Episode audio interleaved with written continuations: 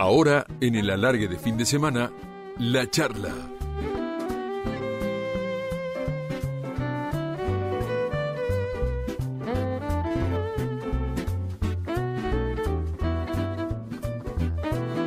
Y en Radio La Red vamos a charlar con Mario Rubén González, más conocido como Jairo.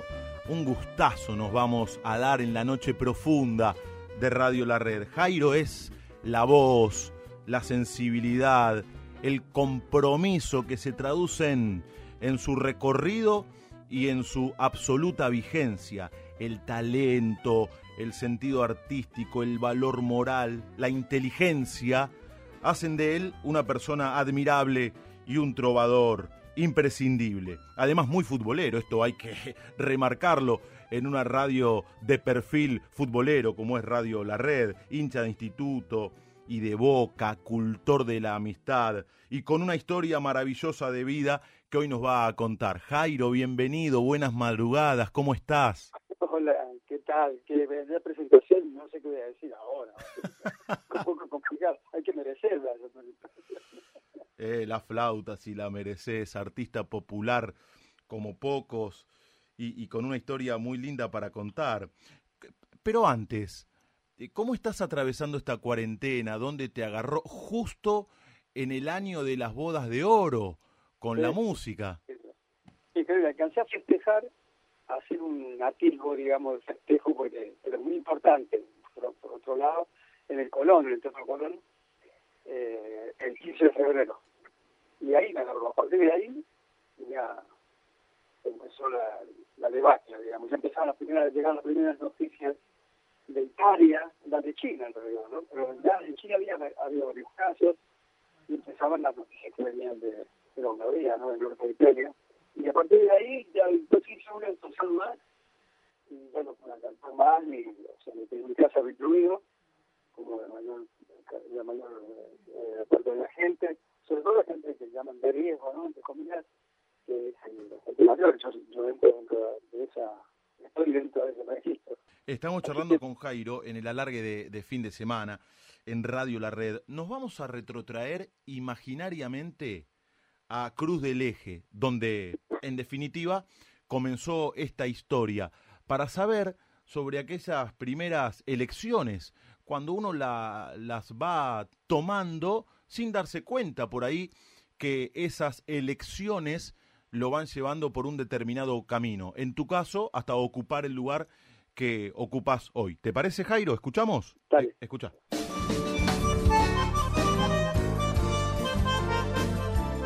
¿Cuál fue el primer libro que leíste? ¿La primera película que viste? ¿Y el primer disco que escuchaste? Pantalón cortito, bolsita de los recuerdos. Pantalón la charla del alargue de fin de semana nos gusta mirar hacia atrás. Con cinco medias hicimos la pelota y aquella siesta perdimos por un gol. Una perrita que andaba abandonada pasó a ser la mascota del cuadro que ganó. Pantalón cortito, bolsita de los recuerdos. Pantalón cortito. A ver, Cruz del Eje, te viniste muy pibe para Buenos Aires pero los primeros años de tu vida los transitaste allí, con tu viejo, con Esther, tu mamá, y cuando uno elige y es pibe, elige sin saber que tal vez eso va a ser muy importante para lo que vendrá. Contame un poco de Cruz del Eje y de aquellos primeros gustos o inquietudes, como por ejemplo la primera música que llegó a tus oídos. Bueno, la primera la música que se escuchaba en Cruz del Eje en aquella época era fundamentalmente la música folclórica, porque hay mi recuerdo, por supuesto, ¿no? En realidad no, no, yo no estaba muy atento a la música y a la música que se pasaba. Yo no, eh, cuando era chiquitito el, el, hecho de que pudiera cantar, de que supiera o de que tuviera posibilidad de hacerlo, no lo descubrí yo, sino el, el colegio, las maestras, cuando me escucharon cantar y vieron que tenía cierta afinación cuando cantaban, pusieron el coro desde muy chiquito, y ese tipo de cosas. Ese, mi primer acercamiento a la música viene de ahí. Y en, en los coros de los colegios, de las de escuelas primarias, en aquella época las escuelas eran nacionales o provinciales. Ah, Y eh, yo iba a una escuela provincial, o sea, que dependía del Ministerio de Educación de Córdoba. Y eh, en todas las escuelas en realidad había, por supuesto, una maestra de música y se cantaba mucho. Y generalmente, en el 90% de los casos, se cantaba música folclórica. Entonces conocíamos, yo ahora mismo, de- en los últimos años incluso, veo, me dicen tal canción, la conoces y me doy cuenta que sé bastante de la letra, que conozco mucho, y son reminiscencias de eso. Son recuerdos que me han quedado, que en algún lugar de la memoria se queda impregnado eso y no, no, te das cuenta, ¿no? Es como almacenar eh, cosas en, en un momento en que la, el- el- el- la, la memoria no tiene en cuenta ese tiempo, ¿no? Entonces, eh, eh, o, o sí lo tiene en cuenta, pero vos no te das cuenta. Ese es el asunto. Entonces, mucho folclore, mucha cu- no, no hay otro tipo de música en ese momento. Cuando era chiquito me, me orientaron a cantar en el colegio por un acto en particular, rancheras mexicanas, ese tipo de cosas. A mi madre le gustaba la música italiana, o sea, que porque mi madre era italiana. Se escuchaba música italiana. Pierotti, de apellido. Pierotti, sí, sí, sí, Claro. de la Toscana, de la Toscana, de un, un pueblo que se llama Bañi di Luca, que es un pueblo que tiene aguas termales cerca de, de Luca y es un lugar precioso, muy bonito. Y hay muchos pierotti ahí. Mira, La verdad es que no, nunca me detuve a pensar si tenía parientes ahí o nada, nunca los busqué tampoco. Pero he visto, por curiosidad, ¿viste? ahora que tengo la posibilidad de hacerlo, y he visto muchos pierotti en distintas actividades, ¿no? ujú, Entonces escuchábamos mucha música italiana y, y mi padre tocaba eh, la guitarra, en realidad tocaba, eh, era elemental lo que tocaba, pero le servía para acompañarse y para ah, acompañar con sus hermanos a cantar valses, criollos, tangos, rancheras, viste esas cosas bien eh, del campo. Sí, Mi viejo era riojano, Ah, nació nació en la provincia de Rioja, en, en una ciudad, un pueblo eh, que, que llaman el oasis de los llanos, que se llama Olta. mm, Y ahí es donde nació en realidad, pero toda su vida transcurrió en, en Córdoba, en Cruz del Eje, ¿no? más concretamente. Y, eh, y bueno, la música me vino por ese lado, es decir, empecé, empecé cantando y por supuesto escuchando sobre todo muchísima música folclórica. Y los comentarios iban por ese lado también, a mi hermano le gustaba mucho, a mi hermano mayor, y los que me dieron el empujón definitivo, digamos, a lo mejor sin darse cuenta, a lo mejor por instinto, quién sabe, ¿no? Pero, viste, cuando uno habla del destino y todo eso, a lo mejor eh, un- una, una suerte de borrador de mi destino me lo dieron, me lo mostraron mis padres cuando me, me compraron una guitarra. Ah, mirá. Y, eh, ¿Y cuántos años tenías ahí? yo tenía nueve años. Ah, mirá. Una guitarra que era del, del tamaño de un chico, pero sonaba muy bien, ¿eh? Una Ajá. guitarrita chiquita. Mirá. Y mi padre me enseñó los acordes básicos y me acuerdo que enseguida aprendí a, a tocar un par de canciones o tres canciones y debuté con eso, acompañándome con la guitarra en un cine de Cruz del Eje que se llamaba Cine Luxor y que esa, o la noche que se presentó ahí el Chango Rodríguez, que era un- una suerte de prócer de la, de la música folclórica, ¿no? Sí, sí, sí, claro. eh, un grande, impresionante, ¿no? Me acuerdo que canté las canciones, me llevaron como crédito local, ¿viste? Era chiquito, llamaba la atención. Los chicos, cuando son chiquitos, ¿viste? Siempre llaman la atención y tienen eso a favor, ¿no? Despiertan, qué sé yo, cierta ternura, cierta cosita. les gusta, a la gente le gusta mucho. Bueno, y yo cantaba afinadito, además canté tres canciones, y cuando terminé de cantar salí, estaba el Chango Rodríguez al costado del escenario y me, me acarició el pelo, así era chiquitito, ¿viste? Me acarició el pelo y me decía, bien, pibe, bien. no me olvido más. Qué bueno. Qué bueno. Qué y, bueno. este, y fue la primera vez que canté, digamos, al lado de alguien que, o al lado, en la misma noche que cantaba alguien que tenía un público determinado, era su público que había ido a verlo, ¿no? Claro, claro. Así que fue muy muy importante para mí. Pero decía, a partir de ahí, ya con la guitarra y sabiendo tocar la guitarra, ya fui ampliando, fui ampliando el repertorio, aprendiendo, ¿viste? con la, la- la inquietud, esa la curiosidad que te despierta a tocar un instrumento y buscando las tonalidades, los tonos, la- las notas y demás en, en la guitarra de canciones que eran muy conocidas. Y al final, mi actividad en la música, aparte de ir a la escuela, se, se ceñía a que me vinieran a buscar los muchachos más grandes para ir a dar serenatas. No o sea, yo era el que cantaba y tocaba la guitarra en la serenata. Ay, no te puedo creer. Y el que corría más lento, porque a veces nos tiraban de todo. no te puedo creer. Sí, sí, sí. Y, y escúchame, estamos hablando con Jairo. ¿Te acordás cuál fue el, el primer libro que leíste de pibe? O, en todo caso, aquel primero que te marcó. Sé que sos un ávido lector, que fue fundamental la lectura a lo largo de tu vida para tu formación. Pero de pibe, ¿cómo arrancó esa inquietud por la literatura? ¿Te acordás? Bueno, el primero fue el primero fue en la escuela, por supuesto. El primer libro que tuve mío, es decir, un libro que me regalaron, fue el libro Corazón de Danichi. Me lo regalaron en la escuela, me lo regaló el Rotary Club de Cruz del Eje, porque yo hice toda la escuela primaria sin faltar ni un día. Y entonces cuando terminó el, el ciclo de la escuela primaria, me, hicieron, me dieron una medalla de plata del gobierno de Córdoba, del Ministerio de Educación, que yo la conservo, por supuesto, Mira.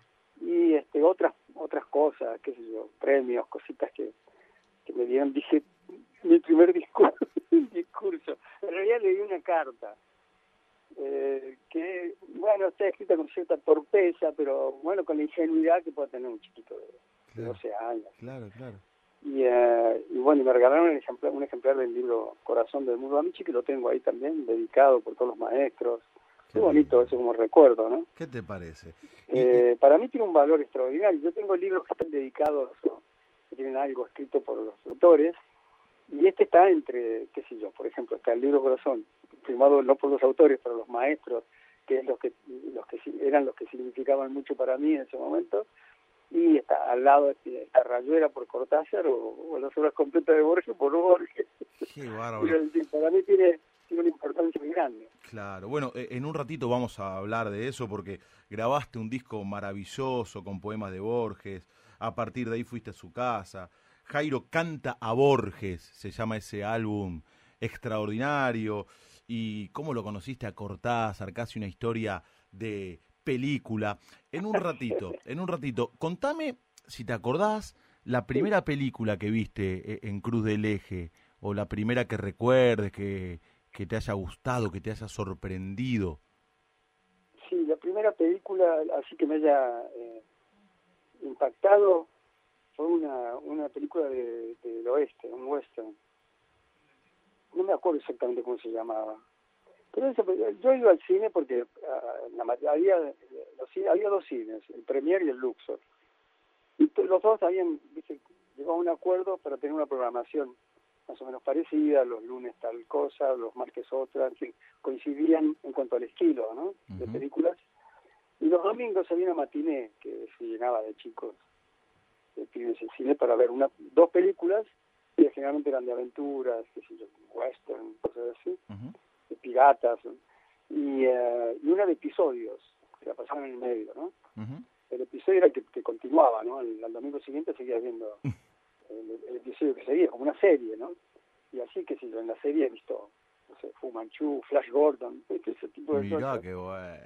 Y este eh, y bueno, y, por supuesto, el, eh, la- las películas que más impactaban eran los western en aquella época, cuando era niño, chiquito, ¿no? Y yo creía, estaba convencido de que los cines de del Eje eran los cines más grandes del mundo, los más lindos, los más... que no había nada igual. Y un día eh, fuimos de vacaciones a Mendoza, San Martín, porque ahí vivía una hermana de mi madre, y, eh, y me llevaron a un cine, al cine Mario, una cosa así, en San Martín de Mendoza. Y, eh, y ahí empezó a dudar, viste, de la, de la supremacía de los cines de y vi un cine precioso y vi una película bélica. Yo nunca había visto una película bélica, una película de guerra y todo eso, que me impactó mucho, pero por otro lado, ¿no? Es decir, me, me- fue un impacto para mí en el sentido de que es la primera vez que vi un estilo tan violento, además, ¿no? Y era chiquito también, me acuerdo que fui, estábamos de vacaciones y había ido con un, con un brazo en cabestrillo porque me había roto el, el codo izquierdo en una, una pelea con otro chico. Mira, no, no te imaginaba peleador de pibe. Sí, cuando era chico era muy camarero. Mira. Mirá vos. Sí, sí, era muy travieso. Y, eh, y, la- y tenía además en la escuela, tenía la ventaja de que era el chiquito que canta, ¿viste? Claro.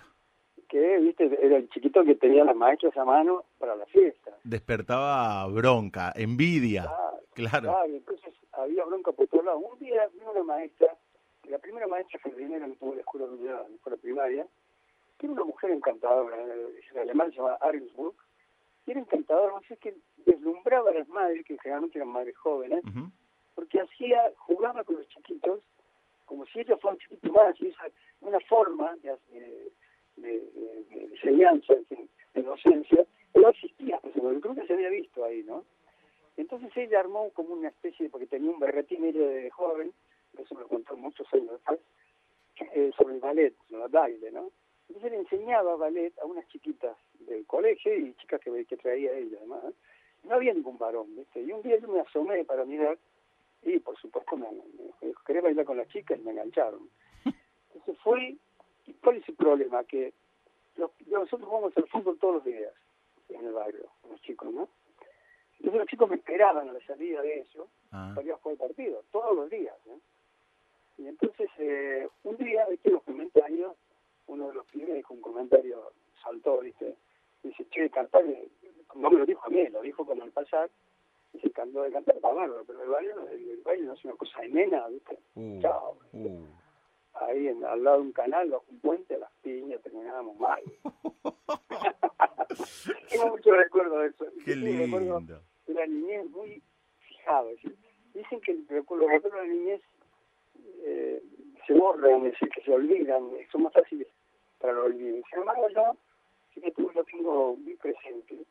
Y, y la reflexión, ¿cuál sea? A lo mejor cosas magníficas, seguramente, cambiar por, por el transcurso del tiempo, idealizando situaciones, personas, qué sé yo, lugares. Pero yo creo que en mi cabeza por lo menos es tal cual fue. Mira, está hablando Jairo con nosotros. Admiro tu valentía, esa decisión de ir por tus sueños desde muy pibito. Por eso quiero saber si hubo un momento o fueron varios los que te fueron llevando a, la determinación de seguir el camino que seguiste. Escucha lo que viene, Jairo, escucha. Contame una historia distinta de todas, un lindo balurdo que invite a soñar. Contame una historia con gusto a otra cosa y en la piel del alba poneme un disfraz. En la charla de la largue de fin de semana, contame parte de tu historia. ¿Cuál fue el momento en que decidiste ser quien sos?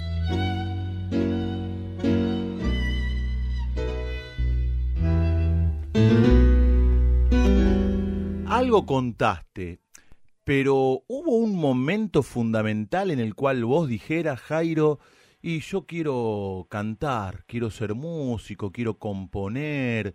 ¿Fueron varias situaciones o tal vez se dio de, de manera natural? No, bueno, siempre se da de manera natural. Lo que pasa es que es, muy vocacional esto de, la música, como el, supongo que en, cualquier manifestación artística, es la pintura, la actuación, muchos actores empiezan en, el colegio desde muy chiquitos, en fin, esas condiciones histriónicas. y para cantar pasa un poco eso. Y, eh, y me, da, me sigue pasando esto, de que me da igual cantar cualquier cosa. Eso no quiere decir que todo lo pueda cantar bien, pero quiere decir que no me, no me da miedo cantar lo que sea. Lo hago y me gusta mucho. Y eh, trato de hacerlo lo mejor posible y demás, ¿no? Pero que por ahí me meto en camisa once varas. Cuando era chiquito, la primera vez que dejé de cantar fuera de la órbita del colegio, me vinieron a buscar por un grupo de rock and roll. Yo era el más chiquito, tenía 13 años. y eh, Pero para que veas que desconocía el estilo, porque es una de las, de las características, uno de las de los, eh, de, los, eh, los, puntos más importantes que tiene el estilo, que por lo menos lo era en ese momento, era la rebeldía, ¿no? El rock es una música rebelde. Y eh, entonces cuando me preguntaron si quería cantar un grupo de rock, yo les dije, genial, pero lo tengo que pedir permiso a mi papá, ¿viste? Evidentemente no llevaba el rock en la sangre, ¿viste?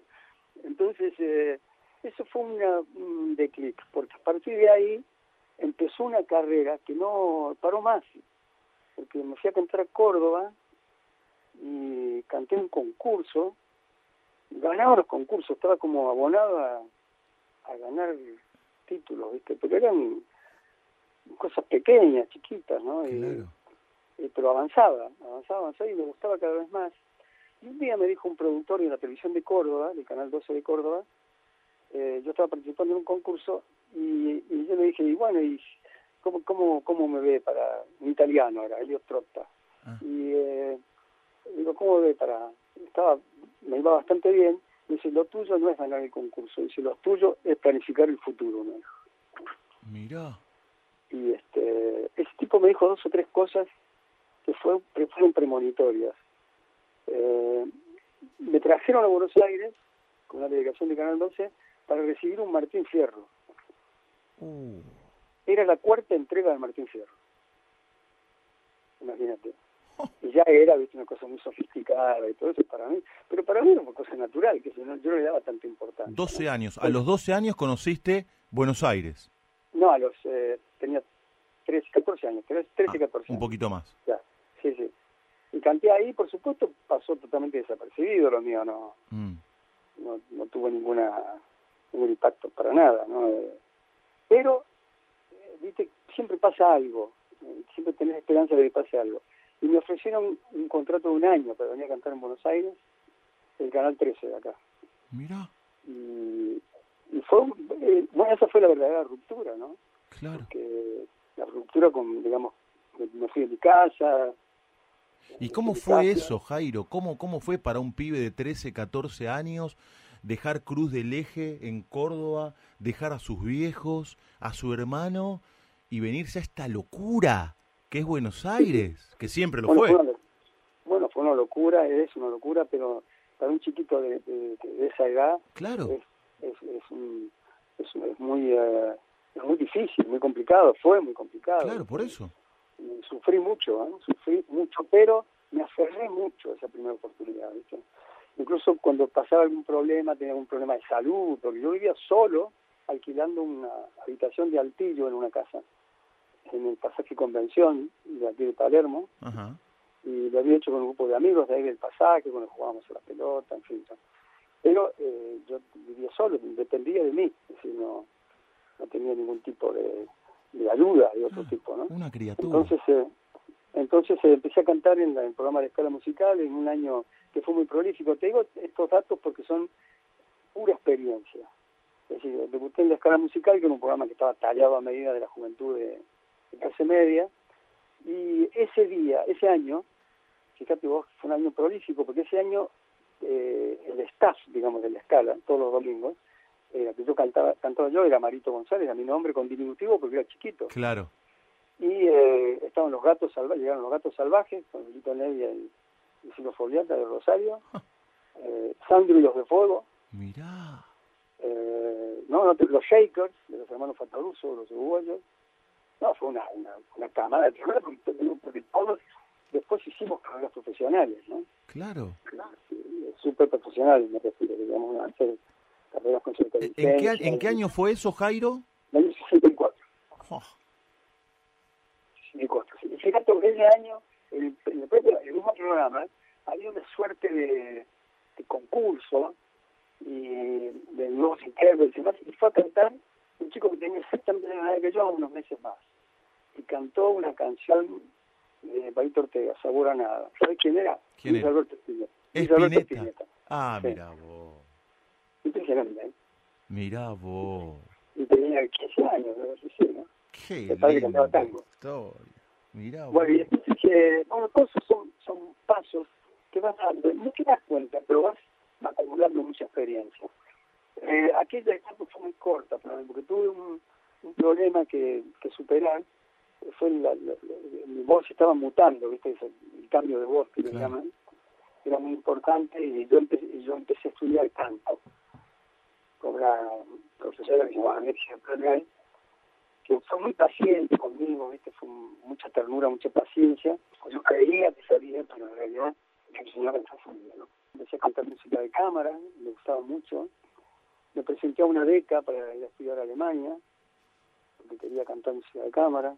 El presidente del jurado era Alberto Ginastera, Oh, y me fue bastante bien, pero eh, era demasiado joven todavía claro. y eh, me dijeron, incluso dejó un consejo Ginastera, que me presentara el año siguiente, porque seguramente iba a ser muy joven también, pero seguramente con el mismo repertorio incluso iba a ganar la beca para ir a Ujú. estudiar a Alemania. Así que, pero bueno, no tuve paciencia Y entonces dije, no, no, no puede ser, voy a... Entonces dejé de cantar por un tiempo y empecé a trabajar como ilustrador. Yo soy ilustrador, pintor también, dibujante, qué sé yo. Y entonces eh, empecé a trabajar como ilustrador y me iba muy bien. Me iba muy, muy, muy bien. Y me surgió una oportunidad cuando tenía 19 años, casi 20 años, para cantar para ir en España, en realidad. Eh, Luis Aguilé, que vivía en España, una estrella en España, eh, vino a Argentina y un amigo mío, que componía las canciones yo, le llevamos una serie de canciones para él, ¿viste? para que las cantara, a veces las quería cantar él. Y yo vivía del, dibujo, te digo, no vivía de la música. Mira, qué curioso. Y entonces fueron un año y medio, un año y medio, dos años que estuve prácticamente sin cantar. Entonces eh, le llevamos las canciones y él dijo, no, las canciones no son, no son para mi estilo, no sé. Y además él componía sus canciones. Pero me, me dijo que le gustaba mucho cómo cantaba y que nadie iba a cantar esas canciones como las cantaba yo seguramente. Así que bueno, le agradecí el elogio, pero lo que vino después me sorprendió mucho. Me dijo, yo te propongo grabar un disco. Y me quedé, fue eso fue él. Mirá vos, aparte Luis Aguilé en ese momento yo era un artista popular contra reconocido. Tremendo, en España era una estrella. Claro. Claro. Y entonces, eh, bueno, me ofreció las dos posibilidades, o quedarme acá y hacer una coproducción con CBS en ese momento, y, eh, y de él, una coproducción, o una producción de él directamente en España. Por eso tenía que viajar a España, y fue lo que hice. Empezó la carrera de Jairo, digamos. Claro. Eh, tengo tengo entendido que Jairo, el nombre Jairo, o el seudónimo, nace a instancias de un representante colombiano, ¿puede ser? Claro, un era uno de los managers de la gente que trabajaba con Luis Aguilé en ese ah. momento. Porque ¿qué pasa? Cuando empiezo a hacer, digo, acepto eso, quiero empezar de nuevo en todo sentido, incluso con otro nombre. O sea que yo tuve dos oportunidades en la vida, es una cosa extraordinaria. Claro. Un privilegio muy grande, ¿no? Claro. Tuve dos oportunidades muy claras para empezar de cero una carrera. Está bien, la primera se la comió el, el hecho de que o sea, no prosperó, por, entre otras cosas, porque pues, supongo porque no tenía suficiente criterio para manejar algo así, eh, o simplemente porque, qué sé yo, mis condiciones llegaban hasta ahí nada más y estaban en progresión, no lo sé. Y, eh, pero la segunda ya era más concreta porque ya era una persona, un adulto, digamos. Y ahí empezó la carrera en España. Nueve años en España y la rompiste toda.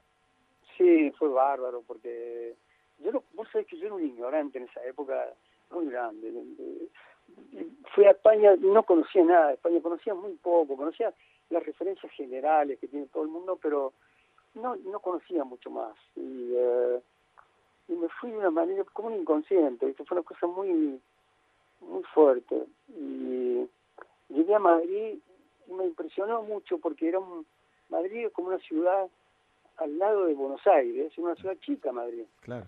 Y en esa época, en los años 70, todavía no, no tenía la cosa esa ese aire de ciudad impresionante que tiene ahora, ¿no? Es una ciudad que se ve que tiene una estructura, que la estructura que tienen las viejas ciudades europeas, la tienen todas las capitales grandes y demás, ¿no?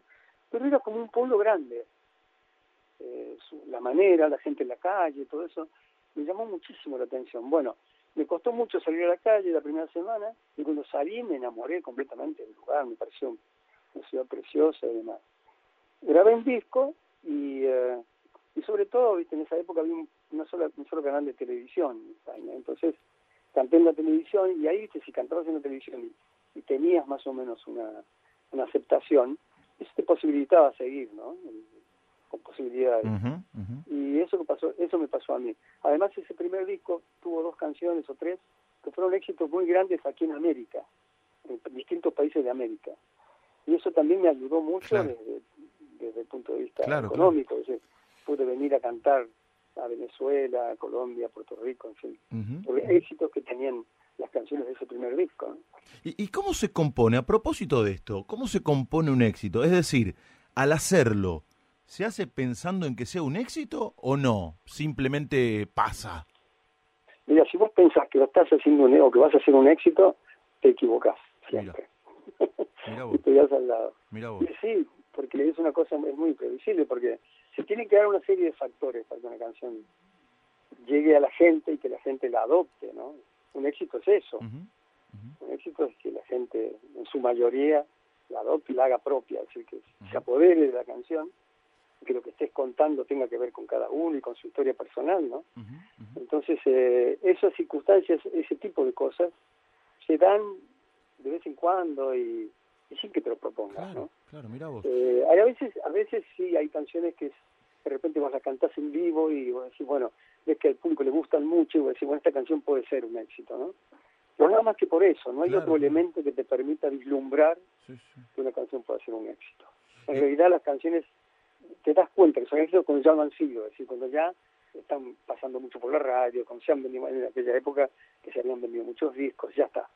Cuando empieza, por ejemplo, el disco que más se vendió mío, yo lo pongo siempre como ejemplo, en el sentido de que te sorprende mucho, porque es una cosa tan deslumbrante, es decir, grababas un disco en España y vendías, que yo, 20.000 discos y era un éxito, 35.000 discos, 30.000 discos, un exitazo. Y cuando llegué a Francia, de, una, de un disco, en un día vendimos 43.000 discos. Por ejemplo. En Francia, pero cuando vos todavía estabas radicado en España. Ya estaba radicado en España. No, ya estaba radicado, en ese momento estaba radicado en Francia. Ah, ya estabas en Francia. No, pero el primer disco, los primeros dos discos míos editados en Francia es cierto, yo vivía en España todavía. Ah. Pero no había decidido a trasladar, porque ya tenía una familia, decir, ya tenía mujer y mis hijos, tenía tres, tres hijos, eh, dos hijos tenía. Entonces, eh, irnos a Francia implicaba una cantidad de, inconvenientes que no, estábamos en ese momento en disposición para, para llevar adelante, porque era cambiar de, idioma, cambiar de país, no estaba en España no estaba en la comunidad europea todavía. Claro, claro. Entonces, eh, es difícil, eh, era muy complicado. Y, había diferencias ¿eh? muy, muy marcadas en esa época entre Francia y España. Es decir, cuando yo llegué a, Francia, la diferencia en todo sentido, en, cuanto a la, a la, estructura social, económica, era muy, mucho más importante. Francia se notaba mucho que era un país súper desarrollado y España era un país que todavía estaba saliendo, digamos, de, de, lo de la dictadura de Franco. Del franquismo, claro. También, también tenía una estructura social bastante interesante, tenía una seguridad social que estaba muy bien, pero me refiero a que recién estaban los albores, estaba empezando la democracia. Claro, ¿y, qué fue lo que te llevó a Francia? Eh, el éxito. El éxito, mirá. Claro, porque fue un éxito totalmente inesperado. Es decir, yo fui a Francia de una manera totalmente inesperada. Escucha, escucha esto. ¿Hasta qué punto este maravilloso poema que hiciste canción de Paul Eluard y de paso que lo disfrute la gente fue importante para entrarle al público francés? Escuchen, déjense llevar en la madrugada de Radio La Red.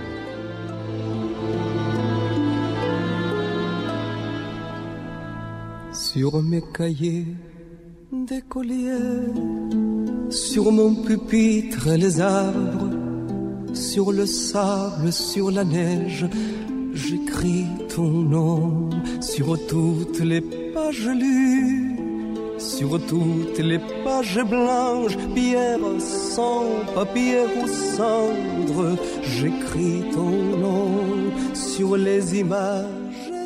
a mí un escalofrío me recorre el cuerpo, te juro. Yo sé porque escuché varias notas tuyas estos últimos días y leí que por ahí no te gusta mucho escucharte, pero sé que a la gente sí, entonces digo, bueno, vamos a, armonizar un poco, a compatibilizar y poner aunque sea un poquito de, de estas maravillosas creaciones. Digo, ¿cuánto pesó este poema de Paul Eluard, Liberté, al que hiciste canción, para empezar a entrarle al público de Francia, Jairo? Fue muy importante. Eh, era la única canción que yo tenía cuando fui a Francia a cantar que tenía en francés. Le había puesto música a instancia de una amiga mía, una gran pintora, Liliane Les, eh, que vivía en Madrid, era nuestra vecina, eh, que era de Misa, y ella me trajo un día un disco de Gerard Philippe, que es actor de Gerard Philippe, donde recitaba el poema. Entonces ahí se me gustaría mucho tener una música sobre el poema, porque ella quería cantarla a ella entre amigas, entre amigos. Ah. En reuniones, en artículos. y le puse una música. Entonces, cuando yo fui a cantar a Francia, me preguntaron si, como fue a grabar el primer disco, quiero decir, eh, me preguntaron si tenía alguna canción francesa y me dije, sí, bueno, tengo esta. Y ellos, claro, primero lo primero que me llamó la atención es que fuera un poema Paul Eluard. Y segundo, que fuera ese poema. Es un poema muy emblemático para ellos. Un poema fue muy importante en la, la Segunda Guerra Mundial. Es un poema eh, que siguió mucho a la, a la resistencia, ¿no? como una especie de himno, de resistencia muy fuerte, muy importante para ellos. ¿no? Ujú.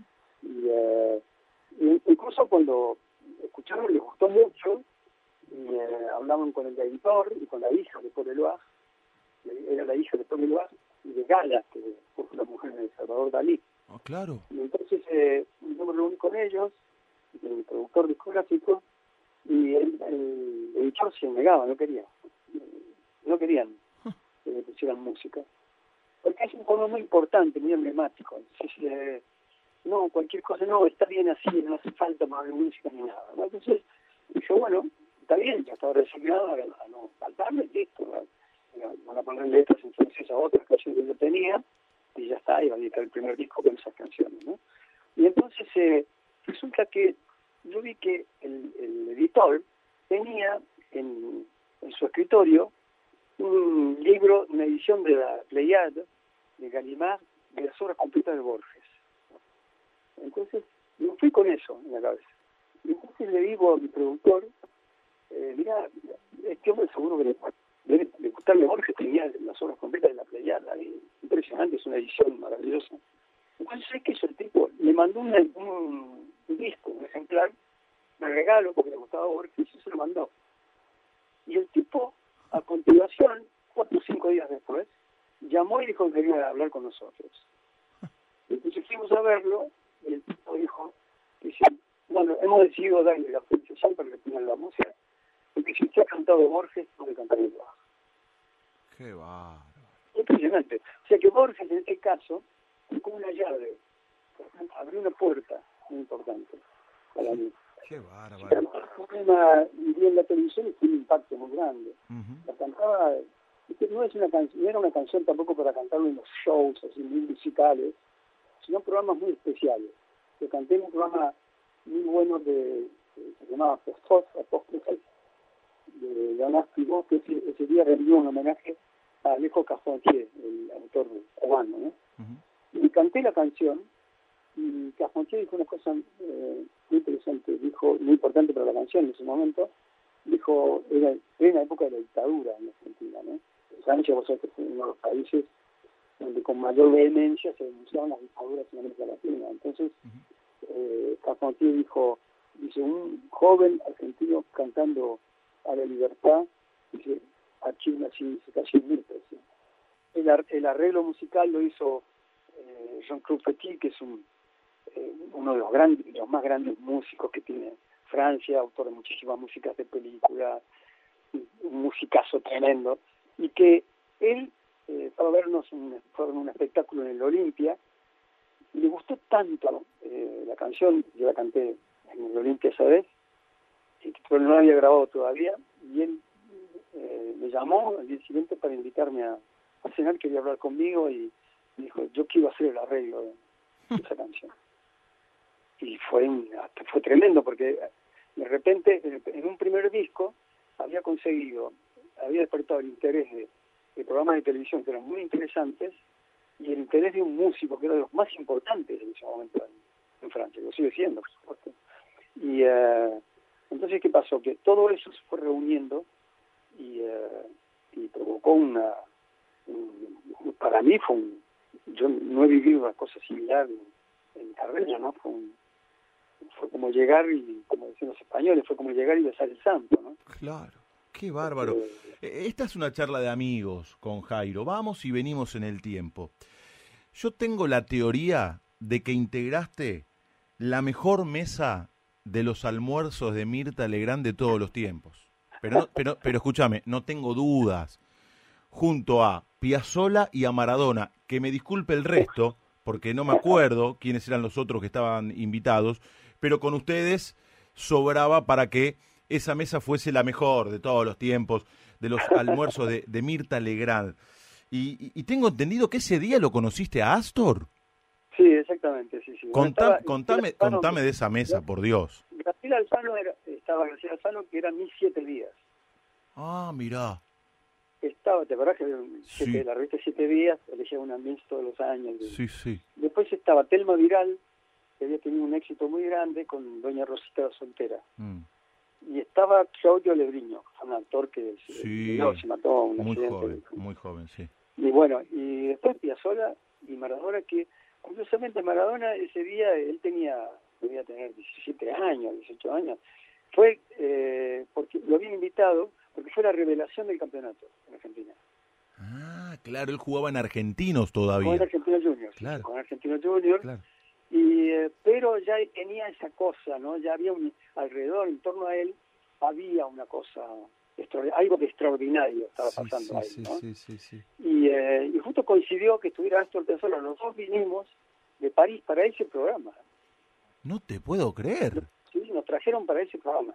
Que era el primer programa que hacía Mirta en un cambio de canal que hizo. Y, eh, fue, como- hicieron un esfuerzo, trajeron gente, bueno, bueno, a Astor lo trajeron de París, a mí también. Pero nosotros no nos conocíamos, fíjate vos. Mirá. Y vos sabés que fue un truquito eso, porque eh, a mí me cuesta mucho hablar de logros personales, ¿viste? Y hacerlo, además, una situación como esa, comiendo, era, era una cosa muy rara para mí, muy extraña. Entonces me preguntó, y Mirta hablaba, ¿viste? porque el marido, claro, francés, ¿viste? Estaba, estaba enteradísimo que pasaba conmigo. Tiner. Pero había que contarlo, ¿viste? Había que decirlo. Claro. Y, entonces, ahí, como a mí me costaba mucho, ¿quién lo contó? Tía Sola. claro, no sé qué aval, qué, qué, qué respaldo inesperado y extraordinario. Era Tía Sola hablando de logros suyos, ¿viste? De decir, no, este estudio hace esto, y él hace tal cosa, y no sé qué, no sé. Impresionante. Qué bueno. Y el tiempo, lo que es la vida a veces, ¿no? Y, y el destino, porque el tiempo los vuelve a cruzar. A Piazzola. Sí, no, no, no, ya sé, pero, pero voy a algo puntual. A Piazzola, a Diego y a vos. Cuando, Ah, sí, cuando claro, Diego va a Boca, que Boca juega un amistoso en Francia contra el. Paris Saint-Germain, a vos te invitan para dar el puntapié inicial y apareciste Sí. con Astor en la cancha, Astor que no era muy futbolero. No, exactamente. Astor estaba fascinado por el fenómeno Maradona. Pero contame cómo fue ese puntapié inicial. Digo, Maradona eh, eh, fue el primer partido que jugó Maradona en un equipo de club en Europa.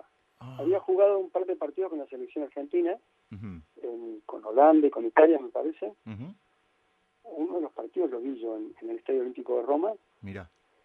Y eh, bueno, fue, eh, fue con Boca a jugar en el año 81, un partido donde le hacían un homenaje a dos jugadores, a un jugador que se retiraba. Ajá. un jugador de un equipo de, de Francia, no sé qué equipo era, de París, no sé si el Racing de París o el Paris Saint-Germain, ujú. uno de los dos.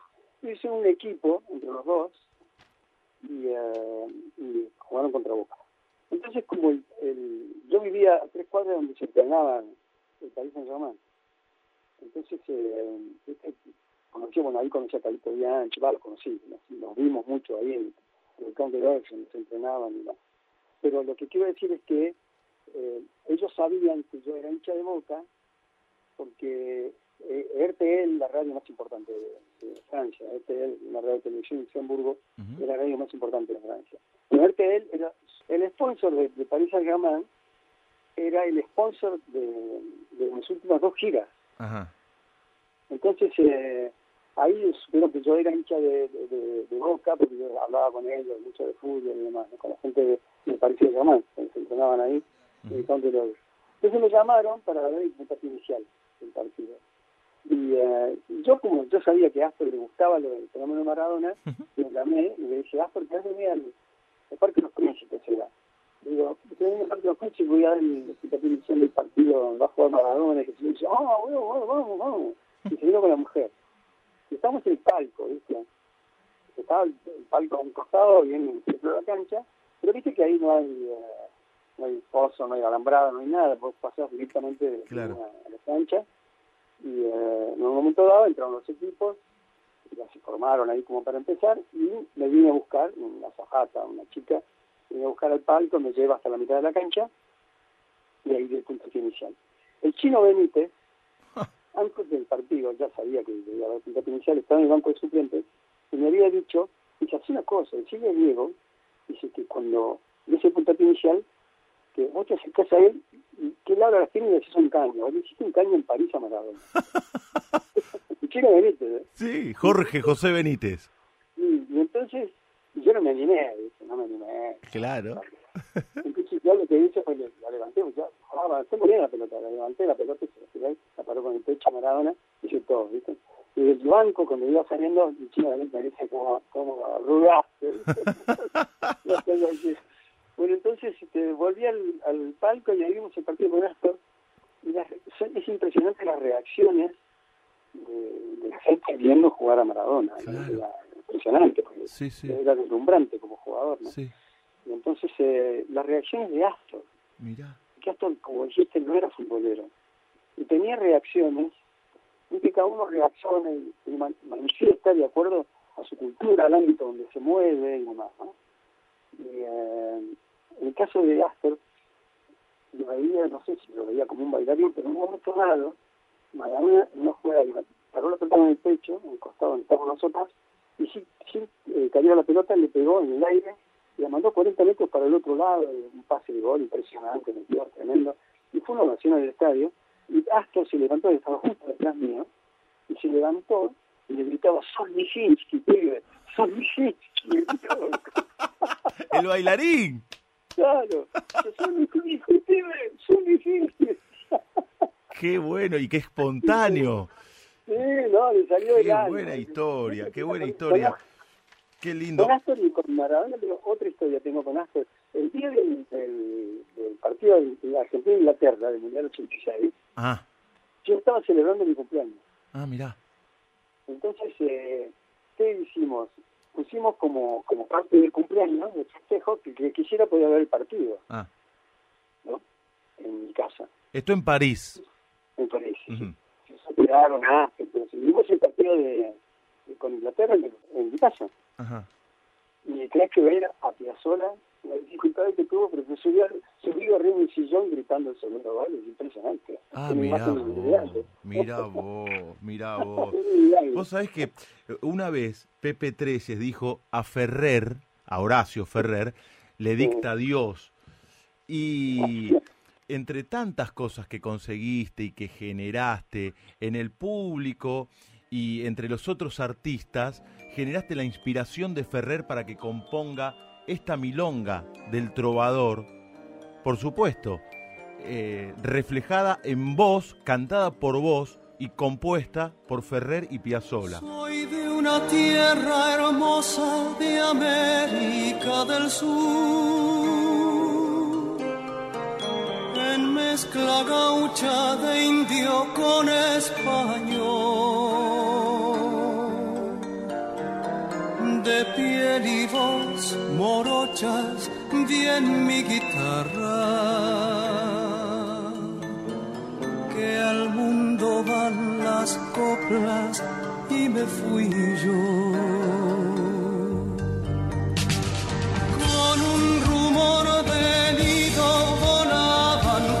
Increíble, ¿no? Qué letra y, y te pinta de cuerpo entero y acá confluyen el talento de Piazzolla para la música, el de Ferrer para la letra y el tuyo para interpretarlo de la manera en la cual vos solamente lo podés hacer. Mira, sabés que fue un, es el mayor honor que me han hecho en mi vida de artista, porque El mayor honor. Claro, porque hicieron una canción que habla de mí, es una cosa impresionante. Y, eh, o sea, el trovador en cuestión soy yo, estoy hablando permanentemente de mí, estoy cantando como si yo lo hubiera escrito la canción, la letra, ¿no? Y que para escribirla, Horacio, yo hemos sido amigos, amigos con Horacio también, y Horacio me preguntaba cosas. Me decía, y cuando eso que hablábamos antes cuando decía no eres, y yo. le conté, te poner un ejemplo. Y le dije, el día que me fui de Cruz del Eje, me fueron a despedir mi madre y mis hermanos al, tren. Eh, No, no sé si se llamaba en- en la fecha norte, no sé si se llamaba. Ajá. Y entonces, eh, fueron, no había nadie en la estación, ¿viste? era la madrugada, el tren paraba ahí, y mi viejo y yo subimos a ese tren, nada más. Entonces mi mamá y los chiquitos me nos saludaban del andén, el andén brumoso, y que esa hora de la madrugada. Y yo se lo conté a Ferrer así, que nos despedían desde el andén, ¿no? Entonces él, mira cómo tradujo, eso como transcribió la, a- a- en, la en poesía, pero yo le había contado, ¿no? Y escribió esa frase que dice, eh, eh, con un rumor de nido volaban tras de mí aquellos pañuelitos en la estación, ¿no? Qué Lo que es el va. talento, bueno, este, escribía como, como Trelles, este, Ujú, eh, escuchando el dictado de Dios, ¿no? Che, y a propósito de Piazzola, el que habla es Jairo en el alargue de fin de semana en Radio La Red. Sé que hay una historia muy linda y muy conmovedora, por otra parte, con Piazzola ya muy enfermo y vos de protagonistas, cuando te pusiste a cantar al lado de él en la cama del sanatorio, donde estaba internado y muy enfermo ya. ¿Te acordás? Sí, sí, sí, sí, la Millón Entrador le canté justo. Mirá. Yo, yo estaba grabando un disco en los Alpes, hay un estudio de grabación muy bueno que se llama CDE, y el productor, eh, era el productor de todos mis discos, y eh, él iba todos los veranos a grabar ahí.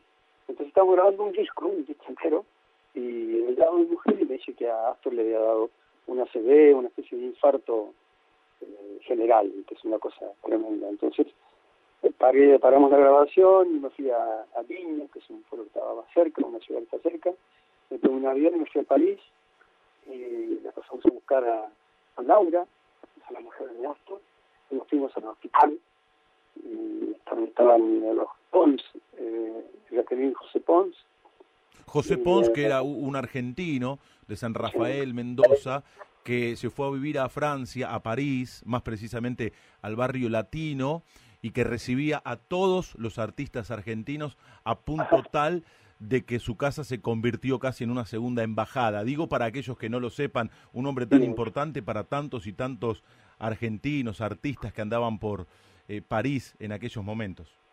Sí, a todo el mundo ha pasado por ahí, eh, es, un- es gente maravillosa, siguen siendo grandes amigos. Pero bueno, José falleció, pero el que sigue siendo una gran amiga. Y siempre que viene acá a casa, viene a Argentina, viene a casa, y estamos grandes amigos. Bueno, estábamos ahí, eh, estaba muy mal, o sea, no, no tenía, no tenía vuelta atrás. Los, médicos se quitaron, no, no, no había posibilidad. Yo quería, Laura quería traerlo a Argentina, y entonces se estaba en coma. ¿viste? Lo eh, efectivamente lo trasladaba Laura acá, y acá salió del coma. Nunca llegó a recuperarse, por supuesto. Ujú. De todo, tenía el cuerpo paralizado, tenía una gran cantidad de secuelas. Y, eh, y tenía algunas cosas de memoria también. Cuando yo lo fui a ver acá, que fue la última vez que lo vi, eh, me, me- incluso Laura me dijo, mira, no reconoce a todo el mundo, como diciendo, ojo, por ahí no te reconoce y no te asustes, ni tengas pena, ni nada, eso es normal, puede, pasar. Y efectivamente, cuando, cuando entré, que él no me miraba, me miraba solamente a su mujer, es decir, la seguía con la mirada permanentemente. Estoy a, a mover las manos, mover nada, no miraba nada, él solamente miraba a su mujer. Y entonces ella le hablaba y le decía, mirá, yo estoy a verte, preguntarle, interesa por los chicos, esto, lo otro, país, ah, tantos momentos lindos vividos, que se un que se hace un gato, le decía, mira, hablaba con mucha naturalidad. a él. Claro. Y me senté y de repente él eh, giró la cabeza y me miró. Y abrió grandes los ojos y cagó que ¡ah! eso es como una exclamación, ¿no? Y me agarró una, un- eh, eh, la mano, agarró una mano mía, con la mano que, que todavía tenía bien, agarró su mano, me agarró la mía, y con mi mano se acarició la cara. Mira. Y Laura era el que tenía, es un momento muy emotivo y me dice Laura, pues, y, y la reacción de él cuál fue, ¿por qué la relacionó? Empezó a hacer un ritmo de yoga Ah, en una tabla, una tabletita que tenía de una especie de cigarrita que tenía, ¿te acuerdas esa cigarrita que escribía, borraba, pero no? Entonces me pidió a Laura que me trajera el señaló, Laura se la dio, empezó a golpear con la mano, decía, Mirá. ese ritmo, ¿no? Sí, sí. Entonces me, me dice Laura, ¿qué? me miraba, me miraba, me miraba fijo y me hacía ese ritmo. Entonces Laura me dice, cantale, cantale, cantale. Si yo empecé a cantar, la milonga, soy de la tierra. Me canté toda la milonga. Mirá. Mientras avanzaba en la canción, más grande se le abrieron los ojos y me miraba con una cosa tremenda, una mirada, por supuesto, inolvidable, ¿no? Qué por la situación y porque fue la última, porque ya no la volví a ver. Mirá vos. Jairo está mejorándonos la madrugada en Radio La Red. Vamos a hablar de pasiones, Jairo. Escucha lo que viene en la charla. Sí. El tipo puede cambiar de todo, de cara, de casa, de familia, de novia, de religión, de Dios. Pero hay una cosa que no puede cambiar, Benjamín. No puede cambiar de pasión. Contanos cuál es la tuya en la charla. Hablamos de Astor, de la canción, de fútbol, de Maradona, de Boca. Si tuvieras que elegir una pasión, ¿con cuál te quedaría, Jairo? Bueno, como, como aficionado del fútbol, me gusta mucho, soy un Mira. apasionado, sufro, lo vivo con mucha intensidad, eh, me alegro, grito, me formo, aquí solito en mi casa. Sos de Boca y de Instituto. Claro, yo soy de esos provincianos que tenían en la ciudad, en su propia ciudad, la liga de la ciudad, después la liga cordobesa y después la liga grande, digamos, que era la de Ujú. Buenos Aires. Claro. En esa época no existía la televisión y todo eso, los partidos por la televisión no existían. Nosotros cuando éramos niños, en las, en matinés del cine pasaban los noticieros, los noticieros de Argentina, sucesos argentinos, y por ahí te pasaban, viste, las cámaras te enfocaban a los tipos festejando el gol, pasaban nunca un gol. Claro, yo, yo llegaba el día a, a filmar todo porque filmaban en, en cine. Entonces, eh, los equipos de fútbol en esa época eran, eran personajes eh, míticos, era una cosa impresionante. Ver un jugador de cerca o cruzarse con él, no sé, era una cosa muy excepcional, ¿no? increíble, eran personajes legendarios para nosotros. Y yo era hincha en Club de Eje, un club que se llama Central Norte Argentino. En Córdoba, de institutos, de la Liga Cordobesa, ¿no? El Instituto Atlético Central Córdoba. Todos nombres relacionados con el ferrocarril, como te. Y después eh, en Buenos Aires era de Boca porque todos, eh, mi padre era de Boca, hincha de Boca, esos que escuchaban los partidos por la radio, y yo lo miraba de lejos, no escuchaba los partidos porque estaba jugando a la pelota y lo miraba de lejos y lo veía como veía los brazos como como si fuera, como si estuviera viviendo y viendo el partido, ¿no? Yo se contaba a la gente de Boca, y hice una exposición de pintura ahí en, el- en la bombonera, Mirá. y les dejé, les dejé un cuadro, me pidieron que si nos podía dejar un cuadro para tenerlo ahí en la biblioteca, le dije, sí, yo se lo voy a dejar, le voy a dejar este cuadro. Y lo elegí porque estaba mi viejo en el cuadro. Estaba mi viejo, mi viejo, unos caballos, en fin. Entonces, le digo, lo voy a dejar para saber por qué, porque yo lo he visto a mi viejo, escuchando los partidos por la radio de Boca, y sufriendo y viviendo de una manera extraordinaria los partidos, y de esta manera, de alguna manera, en cierto modo, va a estar en la bombonera, ¿no? Qué bueno. Entonces lo dejé ahí en la biblioteca. Qué Mi viejo bueno. está en la bombonera. Qué un bueno. poco, Che, y, y- un y- poco sentimental, yo soy bastante sentimental. qué bueno. Che, me dijeron que jugabas muy bien al fútbol. Bueno, no sé si seguirás jugando, pero que incluso cuando vivías eh, en París, jugabas en los eh, partidos... eh, Eh, los stars, Sí, las eh, estrellas. eh, claro, en los partidos previos a los encuentros del Paris Saint Germain, que jugabas con... Varios, sí, sí. Escúchame, ¿es verdad que jugaste con Platini? Con Platini un partido de beneficio sí en Marsella. Mirá, Sí, con Platini. Había, había deportistas y artistas, nos juntamos para hacer un equipo, el equipo de las estrellas llamaba, y jugaba, qué sé yo, gente tan dispar como, qué sé yo, Yannick Noah, que era pianista, Claro. cantante ahora, este, Alberto de Mónaco, Alberto, eh, eh, qué sé yo, eh, eh, Platini, eh, Marius Tresor, que era un sí, impresionante. claro, hombre de la selección de Francia. Sí, Y, y vos un defensor ocho, tremendo. un ocho de ida y vuelta permanente, ¿no? Sí, un jugador impresionante. Alain Giresse, Alain Giresse que era chiquitito, Mirá, es un gran, enorme jugador. Bueno, Alain Giresse, cuando eh, se despidió del fútbol, le hicimos, le hicimos un homenaje muy grande el, el diario L'Equipe, que es el diario deportivo más importante de, Europa. ¿no? ajá, Para mí es el diario Sí, más, sí. más serio, más, más grande. Y eh, el diario L'Equipe hizo un, un homenaje enorme en, el, en Monte Carlo. Entonces, eh, él eligió las cosas que quería, las cosas que le gustaban, y entre otras cosas pidió que yo fuera a cantar. Entonces yo lo que hice para, no sé, una muestra de cariño hacia él, en medio de la actuación, muy breve, por supuesto de una manera muy breve, le relaté, copiando un relato en español, es un- el gol que le hizo a los alemanes en la semifinal del Mundial de España. Mira. Y yo lo relaté, le grité gol y gol y gol, la gente empezó a gritar gol. Fue muy divertido. Muy estaba emocionadísimo. Otro día estaba hablando de Anel Girais con Carlitos Bianchi, que también me decía, lo, lo estimaba mucho, lo quería mucho, era un gran jugador. Y, y con Bianchi te hiciste muy amigo. Tengo entendido que ellos fueron muy generosos. Digo ellos porque hablo de Bianchi y de su mujer Margarita. Margarita, Fueron muy sí. generosos con vos cuando llegaste a París y él ya era una figura, un futbolista reconocido. Sí, estrella, Carlos, sí, sí. Hicieron una gran bueno. amistad, ¿no? Sí, sí, sí, muy amigos. Fueron- ellos son generosos, no es que fueran generosos conmigo. Son gente muy generosa, son gente muy abierta, extraordinaria, muy buena gente, muy, muy- extraordinaria gente.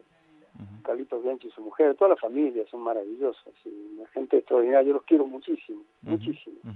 Y eh, cuando yo empecé a cantar en Francia, tenía mucho éxito, y no sabía muy bien por qué tenía éxito, era una cosa rara, ¿viste? Porque no hablo el idioma, entonces recibía la mitad de las cosas en realidad, o analizaba las cosas por la mitad, ¿no? Y, eh, y ellos me buscaron, me vinieron a ver, y este, porque yo era un argentino que tenía mucho éxito en París, ¿viste? una cosa rara, una Claro, cosa claro. a un nivel muy popular, digamos, ¿no? Eh, cantando para público francés, y si no cantaba, cantaba en francés, ¿no? Y entonces eh, ahí nos hicimos un amigo. Y me llevaron a conocer lugares, conocer restaurantes. Si querías comer chucrut, te decían, no, vamos a comer a la estación, al- a la estación del este, creo que era. Hay un restaurante que se llama así. Y entrabas en el restaurante y todos, eh, Carlos, ¿viste? Lo conocían todo. Era impresionante. Sos- Y así a todos los lugares, un tipo que tiene mucho gusto, les gusta mucho, eh, tiene mucha, son muy curiosos, buscan lugares que eh, los lugares que les gustan y van, ¿viste? No se quedan con, la- con las ganas. Es, es maravilloso eso, tiene una actitud siempre Bianchi y Margarita es un placer verlos, hablar con ellos, charlar con ellos, es un placer, un placer de verdad. ¿Cómo? Nos vemos con cierta frecuencia. ¿Cómo lo conociste en París a Julio Cortázar? Sé que lo admirabas, que lo leías muchísimo y de repente casi que viviste el sueño del pibe cuando lo conociste, cuando lo viste por primera vez de una manera casi inesperada. Sí, totalmente fortuito, sí. Pero eso fue eh, antes de que yo fuera a cantar a Francia, fíjate vos. Ah, mirá. soñaba yo con ir a cantar a Francia. Claro, mirá. No tenía ni la intención, ni nada, o sea, ni la posibilidad, nada. Y entonces eh, eh, me invitó a un cumpleaños en París, María Elena Walsh. Uh, Y yo no conocía París, no conocíamos París, Teresa y y yo. Y nosotros, la ciudad nuestra, en ese, en ese momento, por razones, qué sé yo, de música, de, no sé, de, de generación nacional y demás, era Londres. claro. Entonces íbamos mucho a Londres con Teresa. Pero París, que estaba más cerca, fíjate vos, no habíamos ido. Y es una ciudad, eh, para- eh, turísticamente, eh, una atracción inevitable si vas a Europa. Es una- como un faro, ¿viste? Ujú. Tienes que ir sí o sí. Entonces, bueno, y María Elena estaba pasando una temporada en Europa, sobre todo en España, en Madrid. Nos vimos con mucha frecuencia, ahí donde compusimos el Valle del Volcán, que fue un éxito muy grande para mí. Y eh, cuando cumplió 40 años María Elena, en París, nos dijo, "Te- Teresa Jairo, vénganse, vénganse, qué sé yo. Yo teníamos, nosotros teníamos 24, 25 años, muy chiquitos. Muy pibes, claro. Y sí, muy pibes. Y yo era un fanático de Cortázar, fanático. Bueno, Borges Cortázar, era, eran mis faros, digamos, ¿no? Ajá. Y entonces, eh, resulta que le digo, bueno, vamos, vamos, vamos, a París. Y dijimos que sí, fuimos, tomamos el tren. Eso tiene Europa también, que tomas un tren, te vas a cualquier lado, con, es maravilloso. Y fuimos ahí, nos fueron a buscar a la, la estación, fuimos a la casa de Pepe Fernández, que donde estaba parando ella, buscamos un hotel más o menos eh, que estuviera a, a- a nuestra altura de, de bolsillo, me refiero. Pepe, un Gracias. artista argentino todoterreno. Sí, exactamente, sí, tocaba el piano, es un fotógrafo, escribía, ¿no? Un tipo brillante, brillante Pepe. Bueno, y a él se le ocurrió esta idea. Resulta que yo Ah. hablaba mucho tiempo de Cortázar, porque muchas cosas de Cortázar, cuando estábamos juntos ahí, María Elena, María Herminia Avellaneda, que estaba con ella en ese Uh, momento. Pepe y nadie más, nosotros, entre nosotros, Sí, sí. Teresa y yo. Y hablaba mucho de Cortázar porque estábamos en París y yo relacionaba a Cortázar, sé yo, yo miraba y decía, ah, caminaba por los lugares donde caminaban los personajes de, de Rayuela.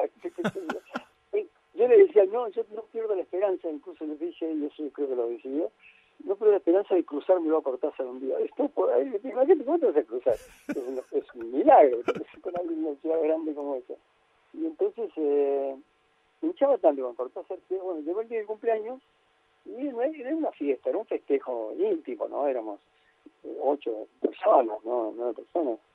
Y, este, y de repente eh, estaban en la cocina preparando cosas ellos y sonó la puerta, tocaron la puerta, golpearon la puerta, ¿no? Y me dicen, Jairo, anda a abrir. Y yo dije, bueno, sí, yo vi que estaban ocupados y que me dan por eso que vaya a abrir yo. Y dije, no, lo hicieron a propósito, ellos se quedaron mirando. Yo abrí la puerta y ¿quién estaba en la puerta? Julio Cortázar. Oh, Lo había invitado Pepe, mirá. para que pasáramos el cumpleaños con María Elena todos. Y este y bueno, yo la no sé la cara que habré puesto, que Cortázar me preguntó, dice, aquí vive Pepe, Pepe Fernández. dice, este, esta es la casa de Pepe Fernández, le digo, sí, sí, sí, sí, sí, pase, pase, pase. Yo no podía creer, yo iba retrocediendo, ¿viste? Aparte era muy alto él, ¿no? Oh, altísimo. Era grandote. Bueno, la imagen que se tiene del alto y con esa cara, los ojos separados, la cara de, de eterno adolescente, ¿no? Sí, sí. Los ojos azules. Y, el, el- y, la- y los, que estaban confabulados, ¿viste? Todos se morían de risa. Hubo que explicarle a Cortázar por qué, porque él no entendía, claro, que estaban muertos de risa, cuál era la situación, ¿no? Qué Le bárbaro. contaron y él se reía. y todo, Qué lindo. Estuvo eh, Cortázar un tipo de una generosidad también maravilloso. Bueno, ese fue uno de los raros días que conocí en París, fíjate vos, después incluso viviendo ahí muchos años, en plena fiesta de esa naturaleza, siendo tan pocos, en la que eh, lo que reinaba ahí era la, la, la, la, la- la conversación, es decir, charlar y eh, hablar, contar historias y contarnos cosas. Terminamos contando historias de terror y este Cortázar maestro, ¿viste? contando cosas así, ¿viste? el tipo de imagino. La Gran Poe, imagínate. Me imagino. la historia, Aparte eh, eh, estaban eh, Teresa, tu, tu compañera de toda la vida, María Elena Walsh, Pepe Fernández, María Eh, eh, María- Avellaneda y, sí. y él, y, había Cortázar. ot- Otro, otro hombre, no me acuerdo exactamente cómo se llamaba, Ajá. y una mujer italiana. Ah, mira, qué Y nada más, privilegio. más. Y este, y incluso Cortázar cuando cuando empezamos a hablar mucho de historia de terror, incluso Cortázar dice, hay un cine, dice en la, en la avenida de, en la avenida de la Gran Armada, se llama, Grand Armée, dice, donde pasan 24 horas películas de terror. Dice, ¿por qué no vamos? Escuché eso. Y era como las 3 de la mañana. Y este, menos mal que se le ocurrió a Pedro Fernández, que era más organizado que el resto, eh, llamar por teléfono y efectivamente estaban eh, estaba cerrado el cine. Estaba cerrado por una semana, por una cuestión de trabajo, no sé qué. Y este, por eso, si no hubiéramos ido. Y pero imagínate, es una, una, situación totalmente casi irreal para mí, ¿no? Tener a Cortázar ahí al lado. Tenía una canción en esa época que hablaba de Cortázar, incluso decía canté. Y este, hablamos mucho de, de boxeo, de cantar el boxeo Cortázar. Sí, bueno, escribió cuentos antológicos, ¿no? La noche de mantequilla, La noche de mantequilla. Bueno, Torito. Cuando estuvimos ahí, cuando estuvimos ahí, eh, eh, hablamos de la pelea de Monzón Mantequilla que iba a ser eh, 20 días después o un mes después. mirá, claro, coincidió, un mirá. tiempo después. Un tiempo después iba a ser la pelea. Y hablamos de mucho y se ve que entendía mucho, que le gustaba mucho. Y eh, sí, lo del del Torito, que es un cuento magistral. De Cortázar. Tremendo, Magistral, Tremendo. cuentos magistrales. tremendo. maravilloso relato. Y bueno, vos sabés que pasó una cosa curiosa. Eh, esa noche cuando nos íbamos, ya era muy tarde, ya tardísimo. Y no, viste, cuando, dije, cuando Cortázar llegó, tocó la puerta, golpeó con los dedillos de la mano, del dedo de la mano, la puerta. Y le dijo, cuando nos íbamos, le dice a Pepe, a ver si haces arreglar este timbre, el timbre de la puerta. Y entonces dice, Pepe lo dice, ¿el timbre? Y Teresa se acerca al timbre, toca y dice, ¿cuál? Este, y tocó, y sonó como una alarma impresionante, y Pepe nos dijo, hace 20 años que no funcionaba. Entonces dijimos, bueno, eso fue, este, Edgar Allan Poe, eso fue, una- hemos convocado los espíritus. Mira, nos hemos reído tanto esa noche. Qué linda noche, inolvidable. Divertidísimo. Yo la recuerdo como una de las noches más memorables que me tocó vivir. Precioso. Sos un hombre... Claro, claro. Sos un hombre que emociona con, con lo que hace, por la manera en la cual lo hace, artista popular, comprometido con su tiempo. Esta madrugada en Radio La Red vamos a saber hasta qué punto es sensible el hombre que nos sensibiliza a todos con su arte. Escucha, Jairo. ¿Con qué se emocionan quienes nos emocionan? En la charla Marcas en el alma.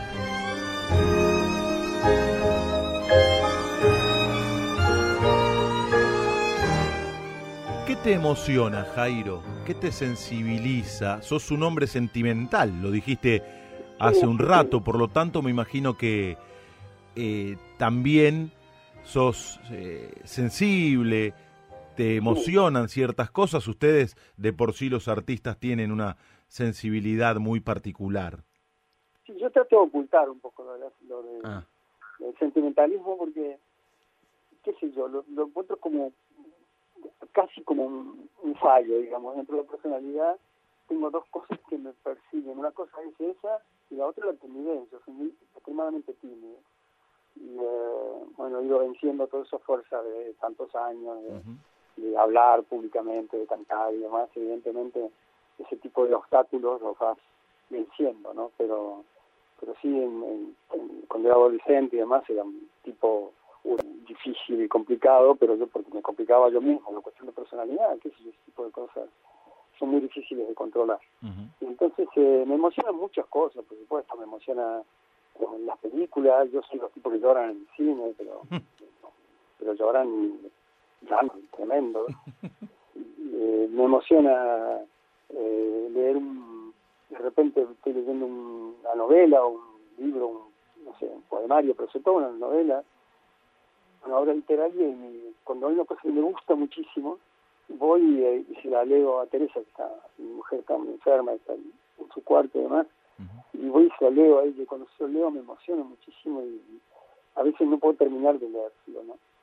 Ese tipo de cosas me emocionan. Eh, me emocionan las obras de arte, cuando veo una obra de arte, y, era, por supuesto, una cuestión de, de, de- de- de- de sensibilidad, pero también de inspiración, algo que, que surge en ese momento, con gran espontaneidad, además, ¿no? Y eh, me emociona muchísimo. Cuando vi por primera vez eh, algunos cuadros, yo soy un gran aficionado a la pintura, me gusta mucho la pintura, la historia del arte y demás. Y eh, en ese viaje a París que hicimos para el premio de María Elena, lo primero que hicimos la primera mañana en París, nos pasamos toda la mañana hasta la tarde, eh, hasta, hasta entrada a la tarde, eh, en el Museo de Impresionistas, que era ese, el Museo de Impresionistas. Todavía no era el Museo de Orsay, donde están esos cuadros ahora. Entonces ahí ver los cuadros de Monet, de, de Degas, de, de Van Gogh, y toda esa gente, de Morisot, y- no, es, es- verlos ahí, yo veía los libros, miraba los libros, las ilustraciones, las fotografías, ver ahí, no está esa cosa ahí, contemplar eso, es como contemplar algo que te ha sensibilizado tanto en un momento dado de tu vida, viendo la imagen nada más, de verlo ahí, eso, viendo los trazos de, los pintores, viéndolo ahí, cosa que no se puede traducir después en una foto, eh, me emociona mucho también, ¿no? Recién decías, cosas. recién decías que eh, tanto Borges como Cortázar fueron o son tus faros literarios. Eh, grabaste un disco con poemas de Jorge Luis Borges. Sí, Eh, sí, Jairo sí. canta a Borges.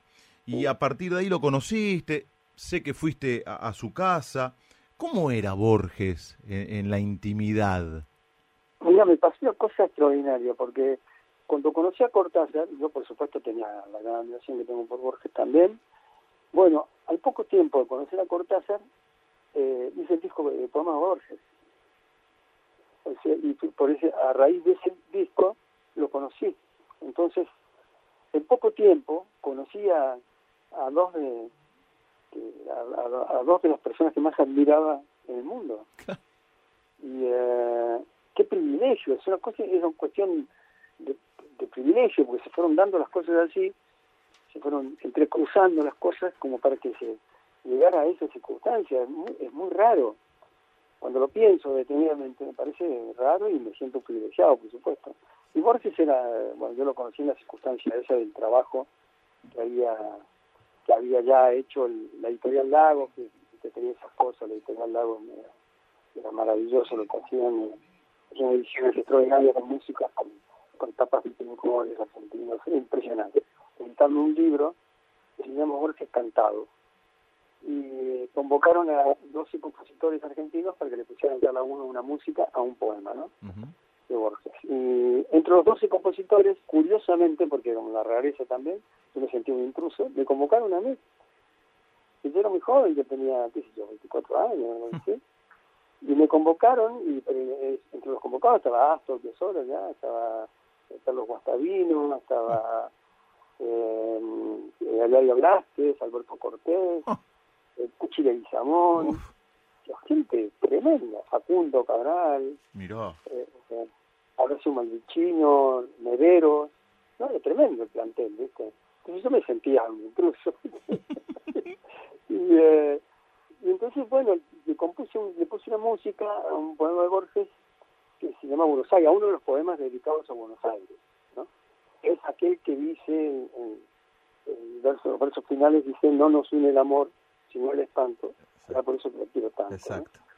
Bueno, le puse música a eso y eh, les mandé la partitura, le mandé un cassette en aquella época grabado por mí y eh, ya, la mandé a la editorial. Y cuando lo recibieron me dijeron que les había gustado mucho y, al poco tiempo- a los pocos días recibí otra carta diciendo que les había gustado mucho que les había gustado mucho cómo cantaba la, la canción y que les había gustado mucho al Campi Borges y a, a Rómulo Lagos también.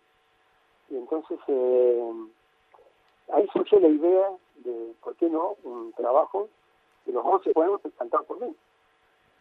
Y Era, era, una, era una jugada muy rara, muy complicada en ese momento eh, para la compañía discográfica. Yo pensaba que me iban a sacar no determinada, no me así, no, porque no es comercial, ¿viste? Si, si, si ya te plantan la cosa, por lo menos plantaban en esa época que no es comercial, ¿no? Y entonces, eh, no, les implantó la idea.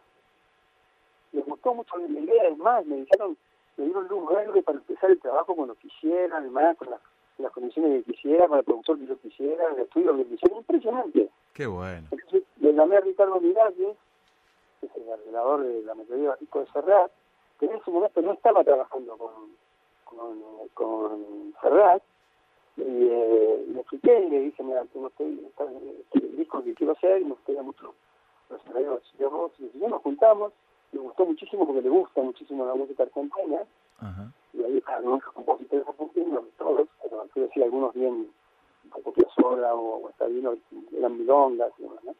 Entonces eh, hizo una producción increíble, él siempre cuando muestra trabajos de él, siempre muestra ese trabajo como uno de los más valiosos artísticamente que hizo Ricardo Miralles. Vos, para mí, nosotros es un orgullo, el resultado final fue Claro, increíble, claro, mucha claro. paciencia, y, y en el viaje que hice a Buenos Aires lo conocí a Borges, para hablar con él y me lo presentaron y a Borges le gustaba mucho la idea. Es raro porque él no era muy eh, melómano, la música, yo creo que era, de las artes es la que menos le interesaba, ¿no? Mira. Entonces, eh, a él le gustaba la música, eh, los tangos viejos, ¿viste? Los tangos, Ajá. antes que, antes que llegara el tango cantado. Sí, sí, sí. Y, eh, entonces, eh, los que he visto bailar en la vereda, como dicen, ¿no? Entonces, eh, eh, recuerdo que me acompañó incluso o fue a un programa de televisión donde yo iba a cantar dos de las canciones que le hice cantar con la guitarra, hablando del proyecto del disco. Sí, sí. Es decir, que eso para mí significó una gran ayuda también, ¿no? Claro, Impulso claro. también para el proyecto. Y fue impresionante porque en ese programa yo canté la, la milonga a la que yo había puesto música, la, la de Buenos Aires, Ajá. y eh, la milonga de los morenos, que es de Julián Plaza, Ajá. la música preciosa, impresionante. Y entonces eh, es curioso porque yo me senté al lado de Borges para cantar la milonga de los morenos, al lado de él, la otra no, estaba un poco más alejado. Pero la milonga de los morenos la canté y el director, el director de cámaras, hacía primeros planos ese primer plano mío y ese primer plano de Borges, Ajá. primerísimo plano de Borges, Sí. y Borges iba repitiendo la letra. Mirá, Entonces parecía Borges el que cantaba. claro. claro, daba la sensación de que era Borges el que cantaba. Es muy impresionante la imagen.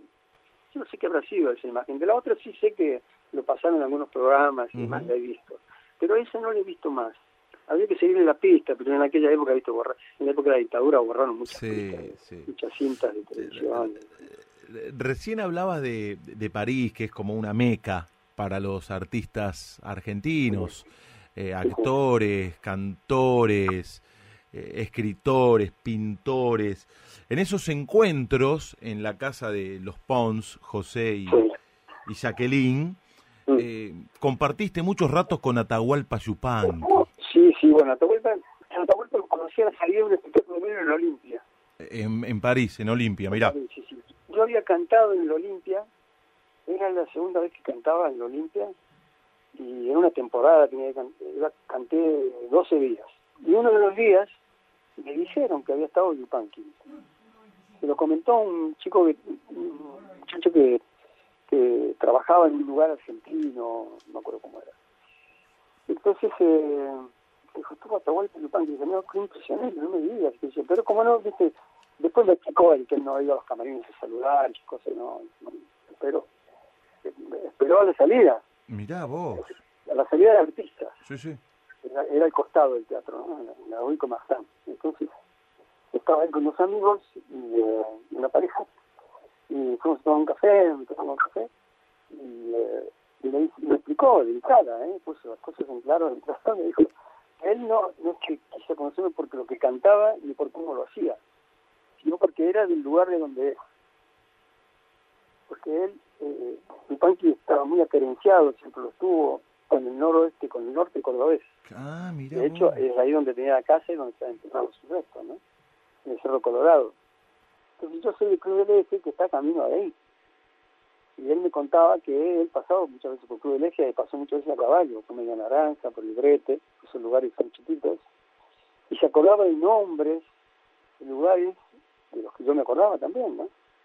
Y, eh, y qué sé yo, desde entonces nos hicimos bastante amigos, o muy cercanos y siempre fue muy generoso también conmigo. Y es una, una cosa que destaco de toda la gente que he podido conocer, que es gente a la que me ha acercado, me ha llevado el destino a acercarme a ellos, y que he encontrado en ellos exactamente la imagen que yo pensaba, que yo creía tenían, ¿no? Qué bueno, eh, qué bueno. Eso es un- una satisfacción muy grande. Qué bueno. Todos han sido muy generosos conmigo. A lo mejor porque era chico, me, no, era joven. Eh, muy, muy interesante. Yupanqui siempre ha sido divino con nosotros, con mis hijos, con mi mujer. ¿viste? Me, le gustaba mucho el tenis a Yupanqui. Mirá. Y a veces, sí. Y a veces cuando jugaban el torneo de Roland Garros, eh, eh, él iba a de algún partido. Mirá vos. Y, Mirá le gustaba ver el tenis y, y- y- no, entendía aparte. Sí, sí. cuando era joven fue bastante deportista. Me contó que hacía eh, footing, que iba a correr. Sería un runner ahora. Mirá, claro. un Sí. Yupanqui runner. Eh, eh, también, también fuiste muy amigo, sos un grande y fuiste amigo de muchos grandes, de los cuales te fuiste nutriendo y ellos seguramente de vos. Tengo entendido que hubo una muy linda relación con Sandro, che, hasta grabaron algo juntos. Pará, antes de que me cuentes, disfruten esto, amigos de la largue de fin de semana. Jairo y Sandro, Sandro y Jairo. El domingo puse un aviso en el diario.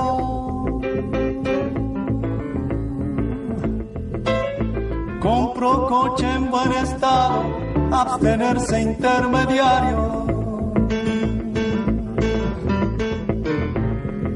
Me ofrecieron un citrón con las puertas astilladas en un falcón despatentado, propiedad de la pesada. Por fin llamó un tipo serio con la voz bien trabajada.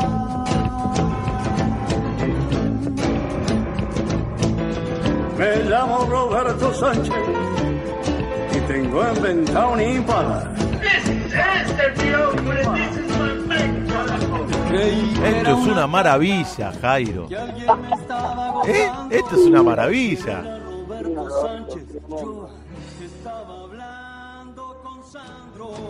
Qué bárbaro, porque no, no se ha escuchado tanto esto.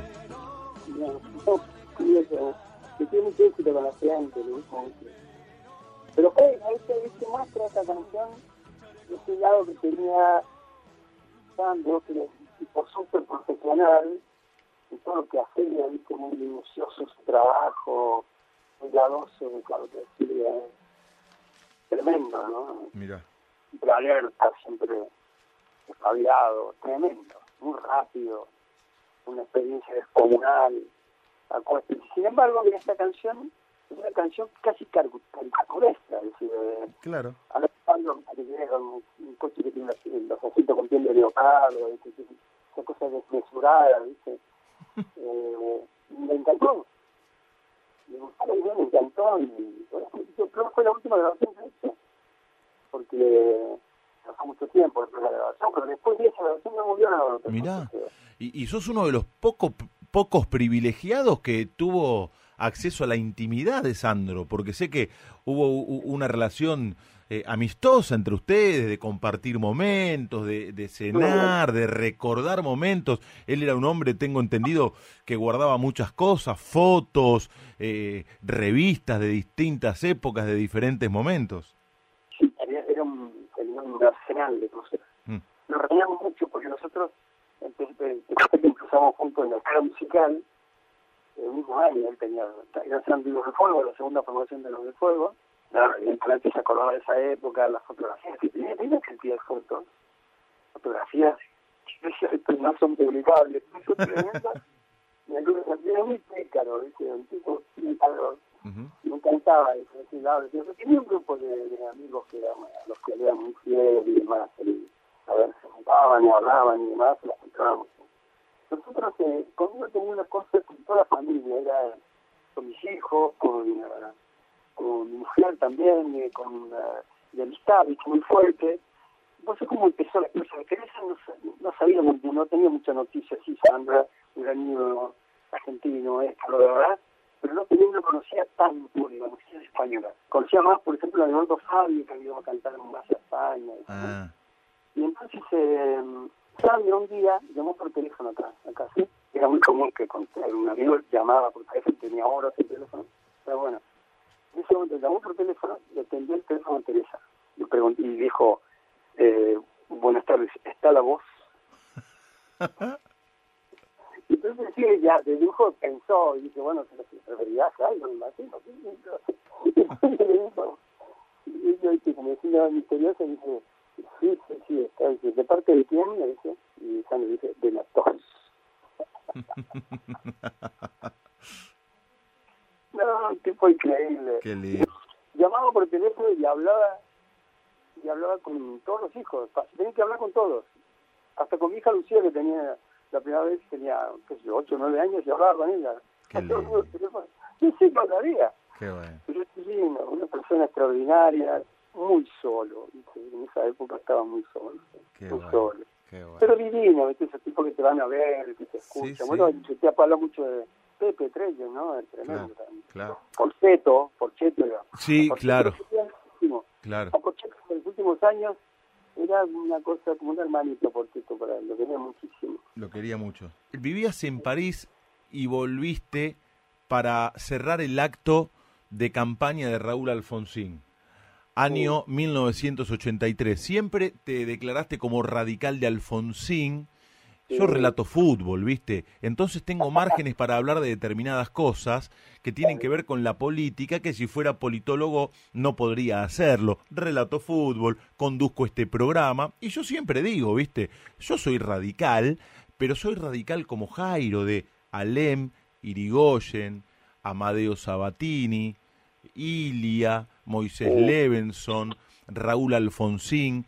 ¿Qué te pasa cuando ves al radicalismo hoy? Vos que sos El. ¿Cómo? El Dream Team. Cla- claro. Bueno, ¿qué te pasa cuando ves al radicalismo hoy, Jairo?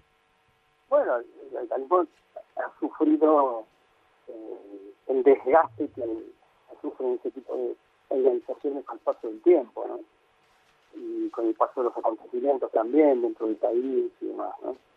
Es decir, desde, desde que eh, desde que tuvieron la Argentina, fue el primero que sufrió un golpe de Estado en Argentina, porque fue el primero que intentó una, una política diferente también, ¿no? Eh, con más intervención de la gente, más acercamiento al pueblo y todo eso, en la época de la primera presidencia del Hipólito Yrigoyen. Pero quiero decir que es un partido, es uno de los partidos grandes que ha sobrevivido más de 100 años y demás, y ha tenido hombres como los que han nombrado que cada uno en su estilo, en su manera, en su forma, han sido políticos muy, muy, muy grandes, muy importantes. Yo he tenido la suerte de conocer a algunos, eh, sobre todo he conocido a bueno, vivía, por supuesto, porque le vivió muchos años en Cruz del Eje. Claro. Eh, eh, bueno, era el médico de, del ferrocarril.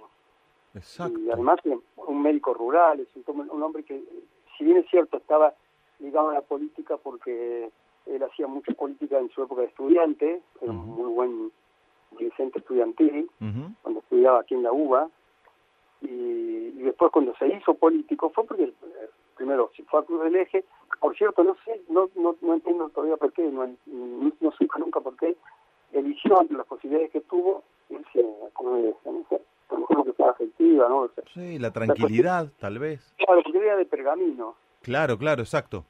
eh, bueno, en Cruz del Eje se hizo prácticamente médico rural, hacía, practicaba una medicina con, con gran sentido social, ¿viste? Ujú, ujú. una gran generosidad, la gente que no, que no tenía recursos no les cobraba, no solamente no les cobraba, les compraba los, los- los remedios, los medicamentos. Eh, y como dice, decía mi amigo Daniel Salzano, que alguien dice, eh, en, la- en, en algunos eh, momentos pagaba la nafta de la, la ambulancia. No, era tremendo, tremendo, un tipo desprendido, generoso y sobre todo tremendamente honesto.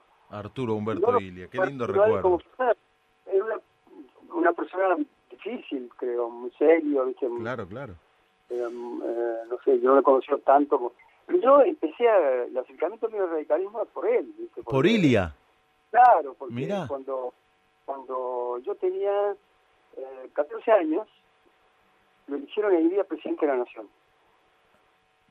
Y me acuerdo que del Eje ese día, Cruz del Eje, no sé los habitantes que tendría, 23.000, 24.000 habitantes, Ajá. no sé, empezó a llegar gente de- del cielo, de cualquier lado, ¿viste? Era tremenda la cantidad de gente que había en la calle. Qué bárbaro, claro, me imagino. y este, porque habían elegido el día presidente de la República y cuando lo eligieron, él estaba en Cruz del Eje. Ah, no sabía. Claro. Mirá vos. Vos sabés que mucha gente identifica el regreso de la democracia con Alfonsín y con Jairo. Por esto, por esto que vamos a escuchar ahora, que es extraordinario.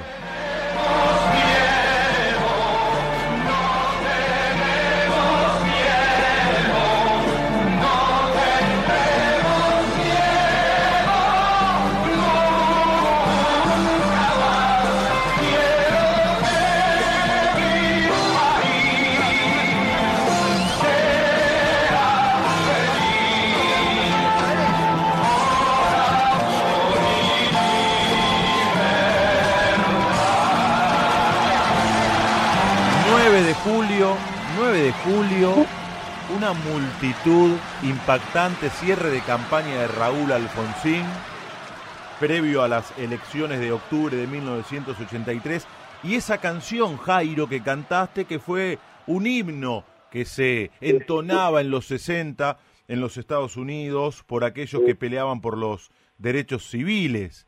Sí, una de las canciones, dentro del, del estilo, digamos, del rango de canciones de protesta, Claro. esta es una de las más notables, digamos, en Estados Unidos, está ranqueada, digamos, por decirlo de alguna manera, como una de las más notables. La cantaba John Baez, la cantaron muchísimo, claro, y la cantaban sobre todo en las reuniones que lideraba Martin Luther King. Claro. Eh, ¿Cu- ¿Cuántas con- personas fueron ese día a la 9 de julio? El 9 de julio había, dicen, mira, los organizadores, que por supuesto no esperaban esa concurrencia ni en broma, eh, decían que había habido un millón trescientas mil personas. Después un diario, no era muy radical, digamos, dijo que había habido eh, un millón, o 900 mil, 900 y pico mil. Mm. O sea que yo creo que hubo un millón cien mil, un millón doscientos mil. Qué locura. ¿Fue la vez que cantaste para más gente? Sí, claro. No, bueno, pero digo, a- a ver, ¿alguna vez te temblaron las gambas? Vos cantaste en el Teatro Olimpia en París, en el Bataclan, en el Colón, en la 9 de julio para más de un millón de personas. ¿Hubo algún momento en el cual te temblaron las gambas, che? Siempre. Mira, En los, en los lugares donde vos dijiste, en todo, siempre. no te puedo creer. El 9 de julio fue muy especial porque era un, era un meeting político en realidad. no era una- Otra cosa es que lo vas a hacer un show. Eh, Claro, claro, claro. Exacto. show está provisto, de, tiene una cantidad de cosas de- que están a tu favor, que juegan a tu favor siempre. En cambio ahí, lo que está desprovisto de, de, cosas demasiado fantasiosas, de luces y demás. Sí, no, ahí se trata de ir y cantar y depende de lo que cantes, eh, la gente va a reaccionar o no.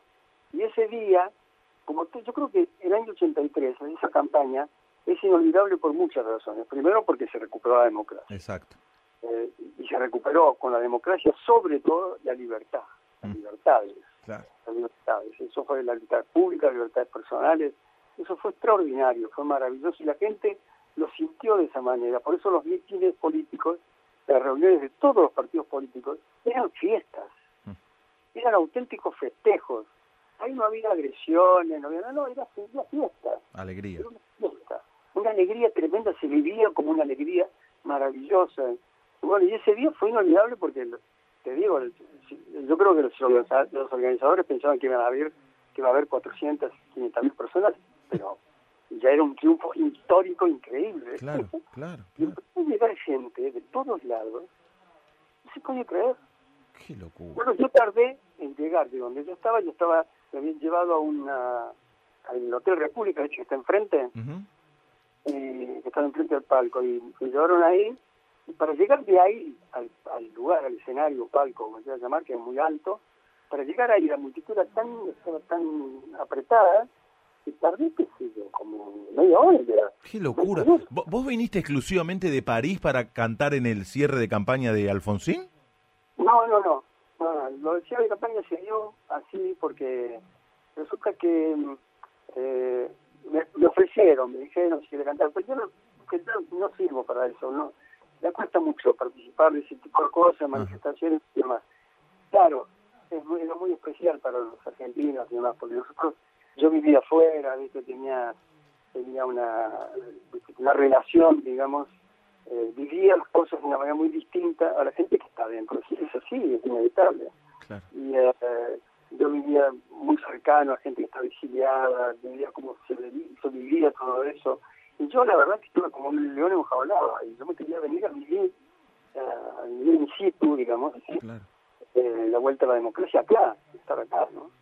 Y, este, y bueno, y, eh, y surgió la, la posibilidad de cantar, porque hicimos un programa de llegué y el mismo día que llegué, un amigo mío se ocupaba, eh, Víctor Cañalro, se ocupaba de, de ciertos aspectos de la campaña, Alfonsín y demás, agencia de publicidad, y entonces eh, me dice, mira, hay un programa de televisión, van todos los días, mm, todos los días un candidato, va con su familia, además, el presentador era Juan Carlos Maresco, Uh, Pinocho. y se llamaba, el programa se llamaba Cordialmente. Claro. Entonces, dice, eh, eh, todos los días va un político distinto, dice, y hoy va Alfonsín, con la familia. Yo lo había conocido a Raúl Alfonsín en París. Había estado con él, lo conocimos como mujer. Me habló de él, primero que me habló de él y me habló muy emocionado porque había estado con él el día anterior, fue eh, Antonio Seguí, el pintor. Sí, señor, claro. Eh, y bueno, entonces eh, al día siguiente lo conocimos nosotros, nos encantó, vino a bárbaro. Y después, eh, bueno, llegó esta oportunidad y me dice mi amigo, vamos a, vamos, es el programa de Alfonsín, vamos, vamos, vamos a ver si podemos saludar, que bueno, vamos. ¿Qué es saludar? Pues es lo que era el canal, estaba plena final de campaña, era una multitud el canal. Gente que había, y pero con todo, no solo Alfonsín, era el final de campaña, y Alfonsín venía corriendo de atrás, ¿viste? Venía con una Claro. fuerza, venía muy fuerte. Entonces, eh, llego al canal y había tanta gente, En el estudio no se podía estar, imposible, no se podía entrar, ni los pasillos tampoco. ¿Viste cómo es el, el, la, pública, la TV pública, no? Hay el, el, café, la cafetería, el bar. Sí, señor, sí, sí. Y, y digo, me digo, vamos a tomar un café y esperamos ahí, y cuando termina a lo mejor podemos verlo. Bueno, vamos, fuimos a tomar un café y vino Horacio de Dios. Estamos viendo el programa por la televisión, ¿eh? El recién empezaba. Y, eh, y vino a buscarme Horacio de Dios. Ajá. Que era el, eh, digamos así, el consejero de la parte política dentro del programa, ¿no? Ajá. Asesor, diga, el asesor. Y entonces eh, viene y me dice, Jairo, vení, vení, vení, vení. Y digo, ¿por qué? ¿Dónde? ¿Dónde? Vení, vení, vení. Y me y me llevó al estudio. Y me metí en el estudio. Y me metí dentro de la cámara. De repente veo que Mareco empieza a decir, un argentino, un cordobés, no sé qué, empieza a hacer bromas, que siempre hacía bromas. Sí, cosas, muy simpático. Muy, muy, muy simpático. Y empecé a hablar de mí, tipo. Y bueno, y, y fui, y entré. La gente aplaudió, que yo, bueno, pero, qué sé yo, una cosa, una cortesía, qué sé yo. Claro. Entré, entré y me presenta Mareco, Ludo Alfonsín, claro, ya lo conocía a él, pero no conocía a la familia. Entonces me presentaron a la familia, a los hijos, la mujer, ¿no? nietos, todo bueno. Entonces, cuestión es que y ese marico estaba Pepe Mota, de pianista, que era de Pergamino también Pepe. Entonces, eh, Pepe había tocado conmigo, conocía canciones mías. Y le dice, marico, dice, ¿por qué no cantas una canción? Dice, pero yo pensé, qué raro, ¿no? Bueno, ¿cuál quiere que cante? Y sí, canté la Milonga del Trovador. Y después me pidió otra canción más. Y la expectativa que había y demás, ¿por qué me hace cantar a mí? Dice, una- ocupando el espacio, ¿viste? Que Sí. valiosísimo el espacio en ese momento. Y entonces, eh, muchos salieron por los saludos, esto, otro, que mira todas las, funciones que dan, dijo unas palabras, se prendió fuego el estudio, fue tremendo. Me imagino. Y, y se mandó un discurso cortito, muy breve, brevísimo, pero pensé en digo, las palabras justas. Claro. Bueno, lo disfruto al era un gran orador, ¿no? Sí, sí. Y entonces eh, me dicen ahí los organizadores del acto del 9 de julio, porque si quería cantar el 9 de julio. Y ahí es donde convinimos, ¿no? Mirá vos. Pero- Pero, mira, lo que te explico es todo eso, es porque muchos años después, por lo menos cinco o seis años después, eh, Juan Carlos Mareco me explicó por un lado, y también otro día me lo explicó, gracias a Dios, es que ese día, ¿por qué hicieron eso? Porque Alfonsín estaba completamente afónico. Ah, Mirá vos, como por eso historia. cantaste tanto. Claro, por eso me hicieron cantar. Porque me dijo, palabras textuales, me dijo Horacio, dice, que programa si nos caía. Mirá. que no hablaba nadie, no hablaban, eh, ay, Alfonsín eh, tenía dificultad para hablar, y, este, y al final, bueno, pues puedo decir esa, ese final de, de programa y se mandó un discurso tremendo, Mirá pero decir, pero miramos cómo son las circunstancias. Sí, sí. Y te enteraste cuatro o cinco años después. Increíble. Años, años después. Increíble. años después. Esta es la última, Jairo. Esta es la última. Esta pregunta, por ahí, en la calle, ¿viste? Cuando te peleas por un accidente de tránsito o cuando jugás al fútbol, te la pueden hacer peyorativamente, para ningunearte. Pero nosotros, en el alargue de fin de semana en Radio La Red, te la vamos a hacer desde otro lugar. Escucha, Jairo. Si la propuesta te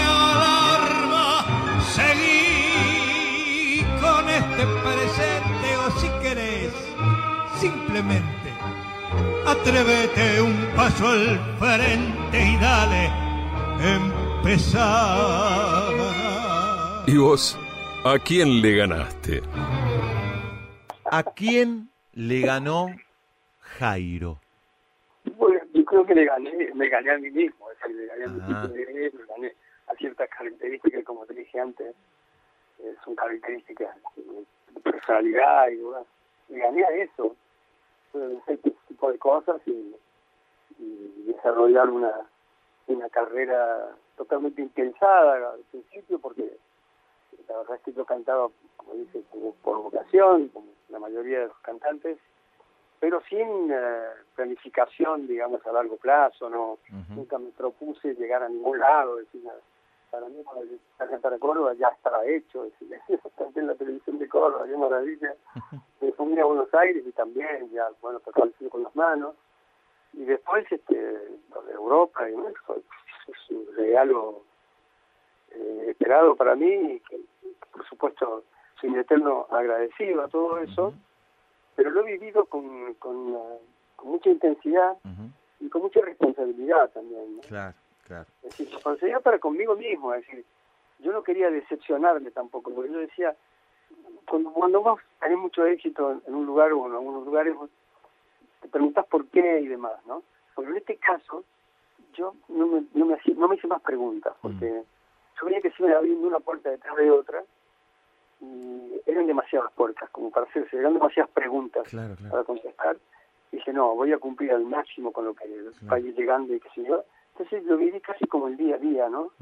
Y lo vivo como el día a día. Mm. Claro, Me claro. encanta salir a la calle y eh, Qué lindo. hablar con la gente, que la gente me cuente. La gente sabe muchas cosas de mí, me recuerda. Mira qué bueno, qué Y bueno. me dicen cosas, eh, me encanta andar por, ir por una avenida y que, que un tipo del colectivo, y maneja el colectivo, y llegar me dice, chao, por Loré. Qué lindo. Qué lindo, qué lindo. gusta Qué lindo y qué, qué lindo y más allá de lo artístico, qué linda familia que armaste con Teresa, tu compañera de toda la vida. Y va- aparte con tus hijos tenés todos los temas cubiertos, porque con Iván podés hablar de, de- de actuación, de cine, de teatro, con Mario podés hablar de, de política, con Lucía de arte, porque es historiadora de, de- de arte, y con Jaco de, de música, de lo tuyo, ¿no? Sí, sí, sí. No, aparte son, son complementarios, se llevan muy bien entre ellos. En realidad, la música, que ha sido un poco el eje de esta familia, Hicieron algo muy lindo, muy lindo en cuarentena para matizar la cuarentena de la gente. Eh, Sí. Podría bailar toda la noche contigo, un La éxito de hace tanto tiempo que lo cantó la familia Jairo, Jairo y sus cuatro hijos. sí, fue muy divertido, muy divertido. Incluso este, tuvo repercusión, y como Mario hace política en Francia, tuvo repercusión en un mensaje de el, el intendente de París, ¿viste? y algo de gente que le gustó mucho. Y así que, no, a veces esas cosas, el, el eje nuestro, es, como te decía, es la música. Es decir, a todos nos gusta la música. y- porque yo me dedico a la música y ya pues, somos los únicos que nos dedicamos a eso profesionalmente, pero además también les gusta y cantan, les gusta cantar. Por ejemplo, Mario nunca ha sido cantante, pero ha aprendido, le, le gusta, hay cursos para aprender eh, técnica vocal y demás, porque le gusta mucho la ópera. Mirá vos. Lucía canta muy bien, canta chiquitita, Eh, pero ella es historiadora del arte. Claro, eh, ¿es verdad que a Mario le pusiste Mario no por vos, sino por Kempes? ¿O lo dijiste en broma cuando lo escuché? Nada, dije en broma, Ah. la coincidencia de que fue nació en el 78. Ah, mira, mira. Eh, recién lo decías, la gente te quiere, te admira, te respeta, te conoce el mundo, literalmente. Pero para cerrar esta charla, te propongo un juego. Supongamos que desembarca en la Tierra un extraterrestre que no lo conoce a Jairo. Y para que lo conozca, hay que elegir una canción. ¿Qué canción elegirías? Y con esa canción vamos a cerrar la charla. Eh, ah. Ay, difícil decir una, me pones un brete. ¿eh? Es ser injusto con otras. Cuando las quiero cantar me voy a olvidar la letra. Por, por eso Eh. dije, a manera de juego. Sé que es difícil, con tantas composiciones, con tanta historia. es, es bravo, sí. Bueno, eh, yo le haría... Le haría... Escuchar la nueva trovador, está bien. Milonga del Trovador. Perfecto, de Piazzola. Una canción que mucho, pues, me siento muy identificada con ella. Muy bien. Y bueno, e- es, parte de, de tu historia esa composición de, de Ferrer. Jairo, te mando un gran abrazo, te agradezco por esta buena predisposición, por la charla, por permitir que te podamos conocer un poco más. Sabes que el pueblo te quiere porque sos de los tipos que les arrancan una sonrisa a los demás. Sos de aquellos que se mejoran para mejorarnos. Y por eso te pongo en la lista de imprescindibles, de tipos que siempre estarán en el imaginario popular porque la gente te ha elegido como ese artista que nos identifica a todos. Te mando un gran abrazo. Gracias, muchísimas gracias. eh, Gracias por las palabras. ¿eh? Te- lo agradezco mucho. Te mando un abrazo muy grande y a toda la gente del programa, a toda la gente de, ahí, de la red. Y nada, muchísimas gracias. Un placer, de verdad, la charla. Un placer. Jairo nos mejoró la madrugada, nos mejora la vida con su arte. Pasó por el alargue de fin de semana en Radio La Red. Soy peregrino y a mi nostalgia le canto así en la oreja del corazón. Vamos a la distancia así, que soy el trovador. Si la distancia llama, yo jamás veré ponerse el sol. Vamos a la distancia ya, y si no llego amor, vos le darás mi alma de argentino y de canto. Mi casa es donde canto porque aprendí a escuchar la voz de Dios que afina en cualquier lugar. Ecos que hay en las plazas y en las cocinas,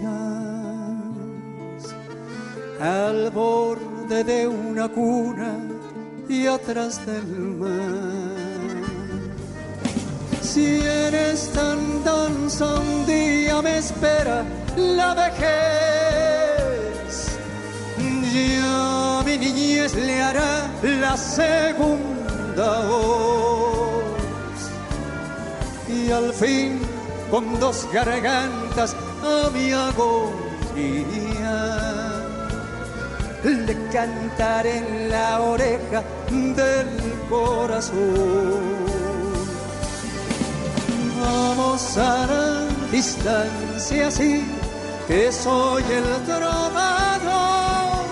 Si la distancia llama, yo jamás veré ponerse el sol.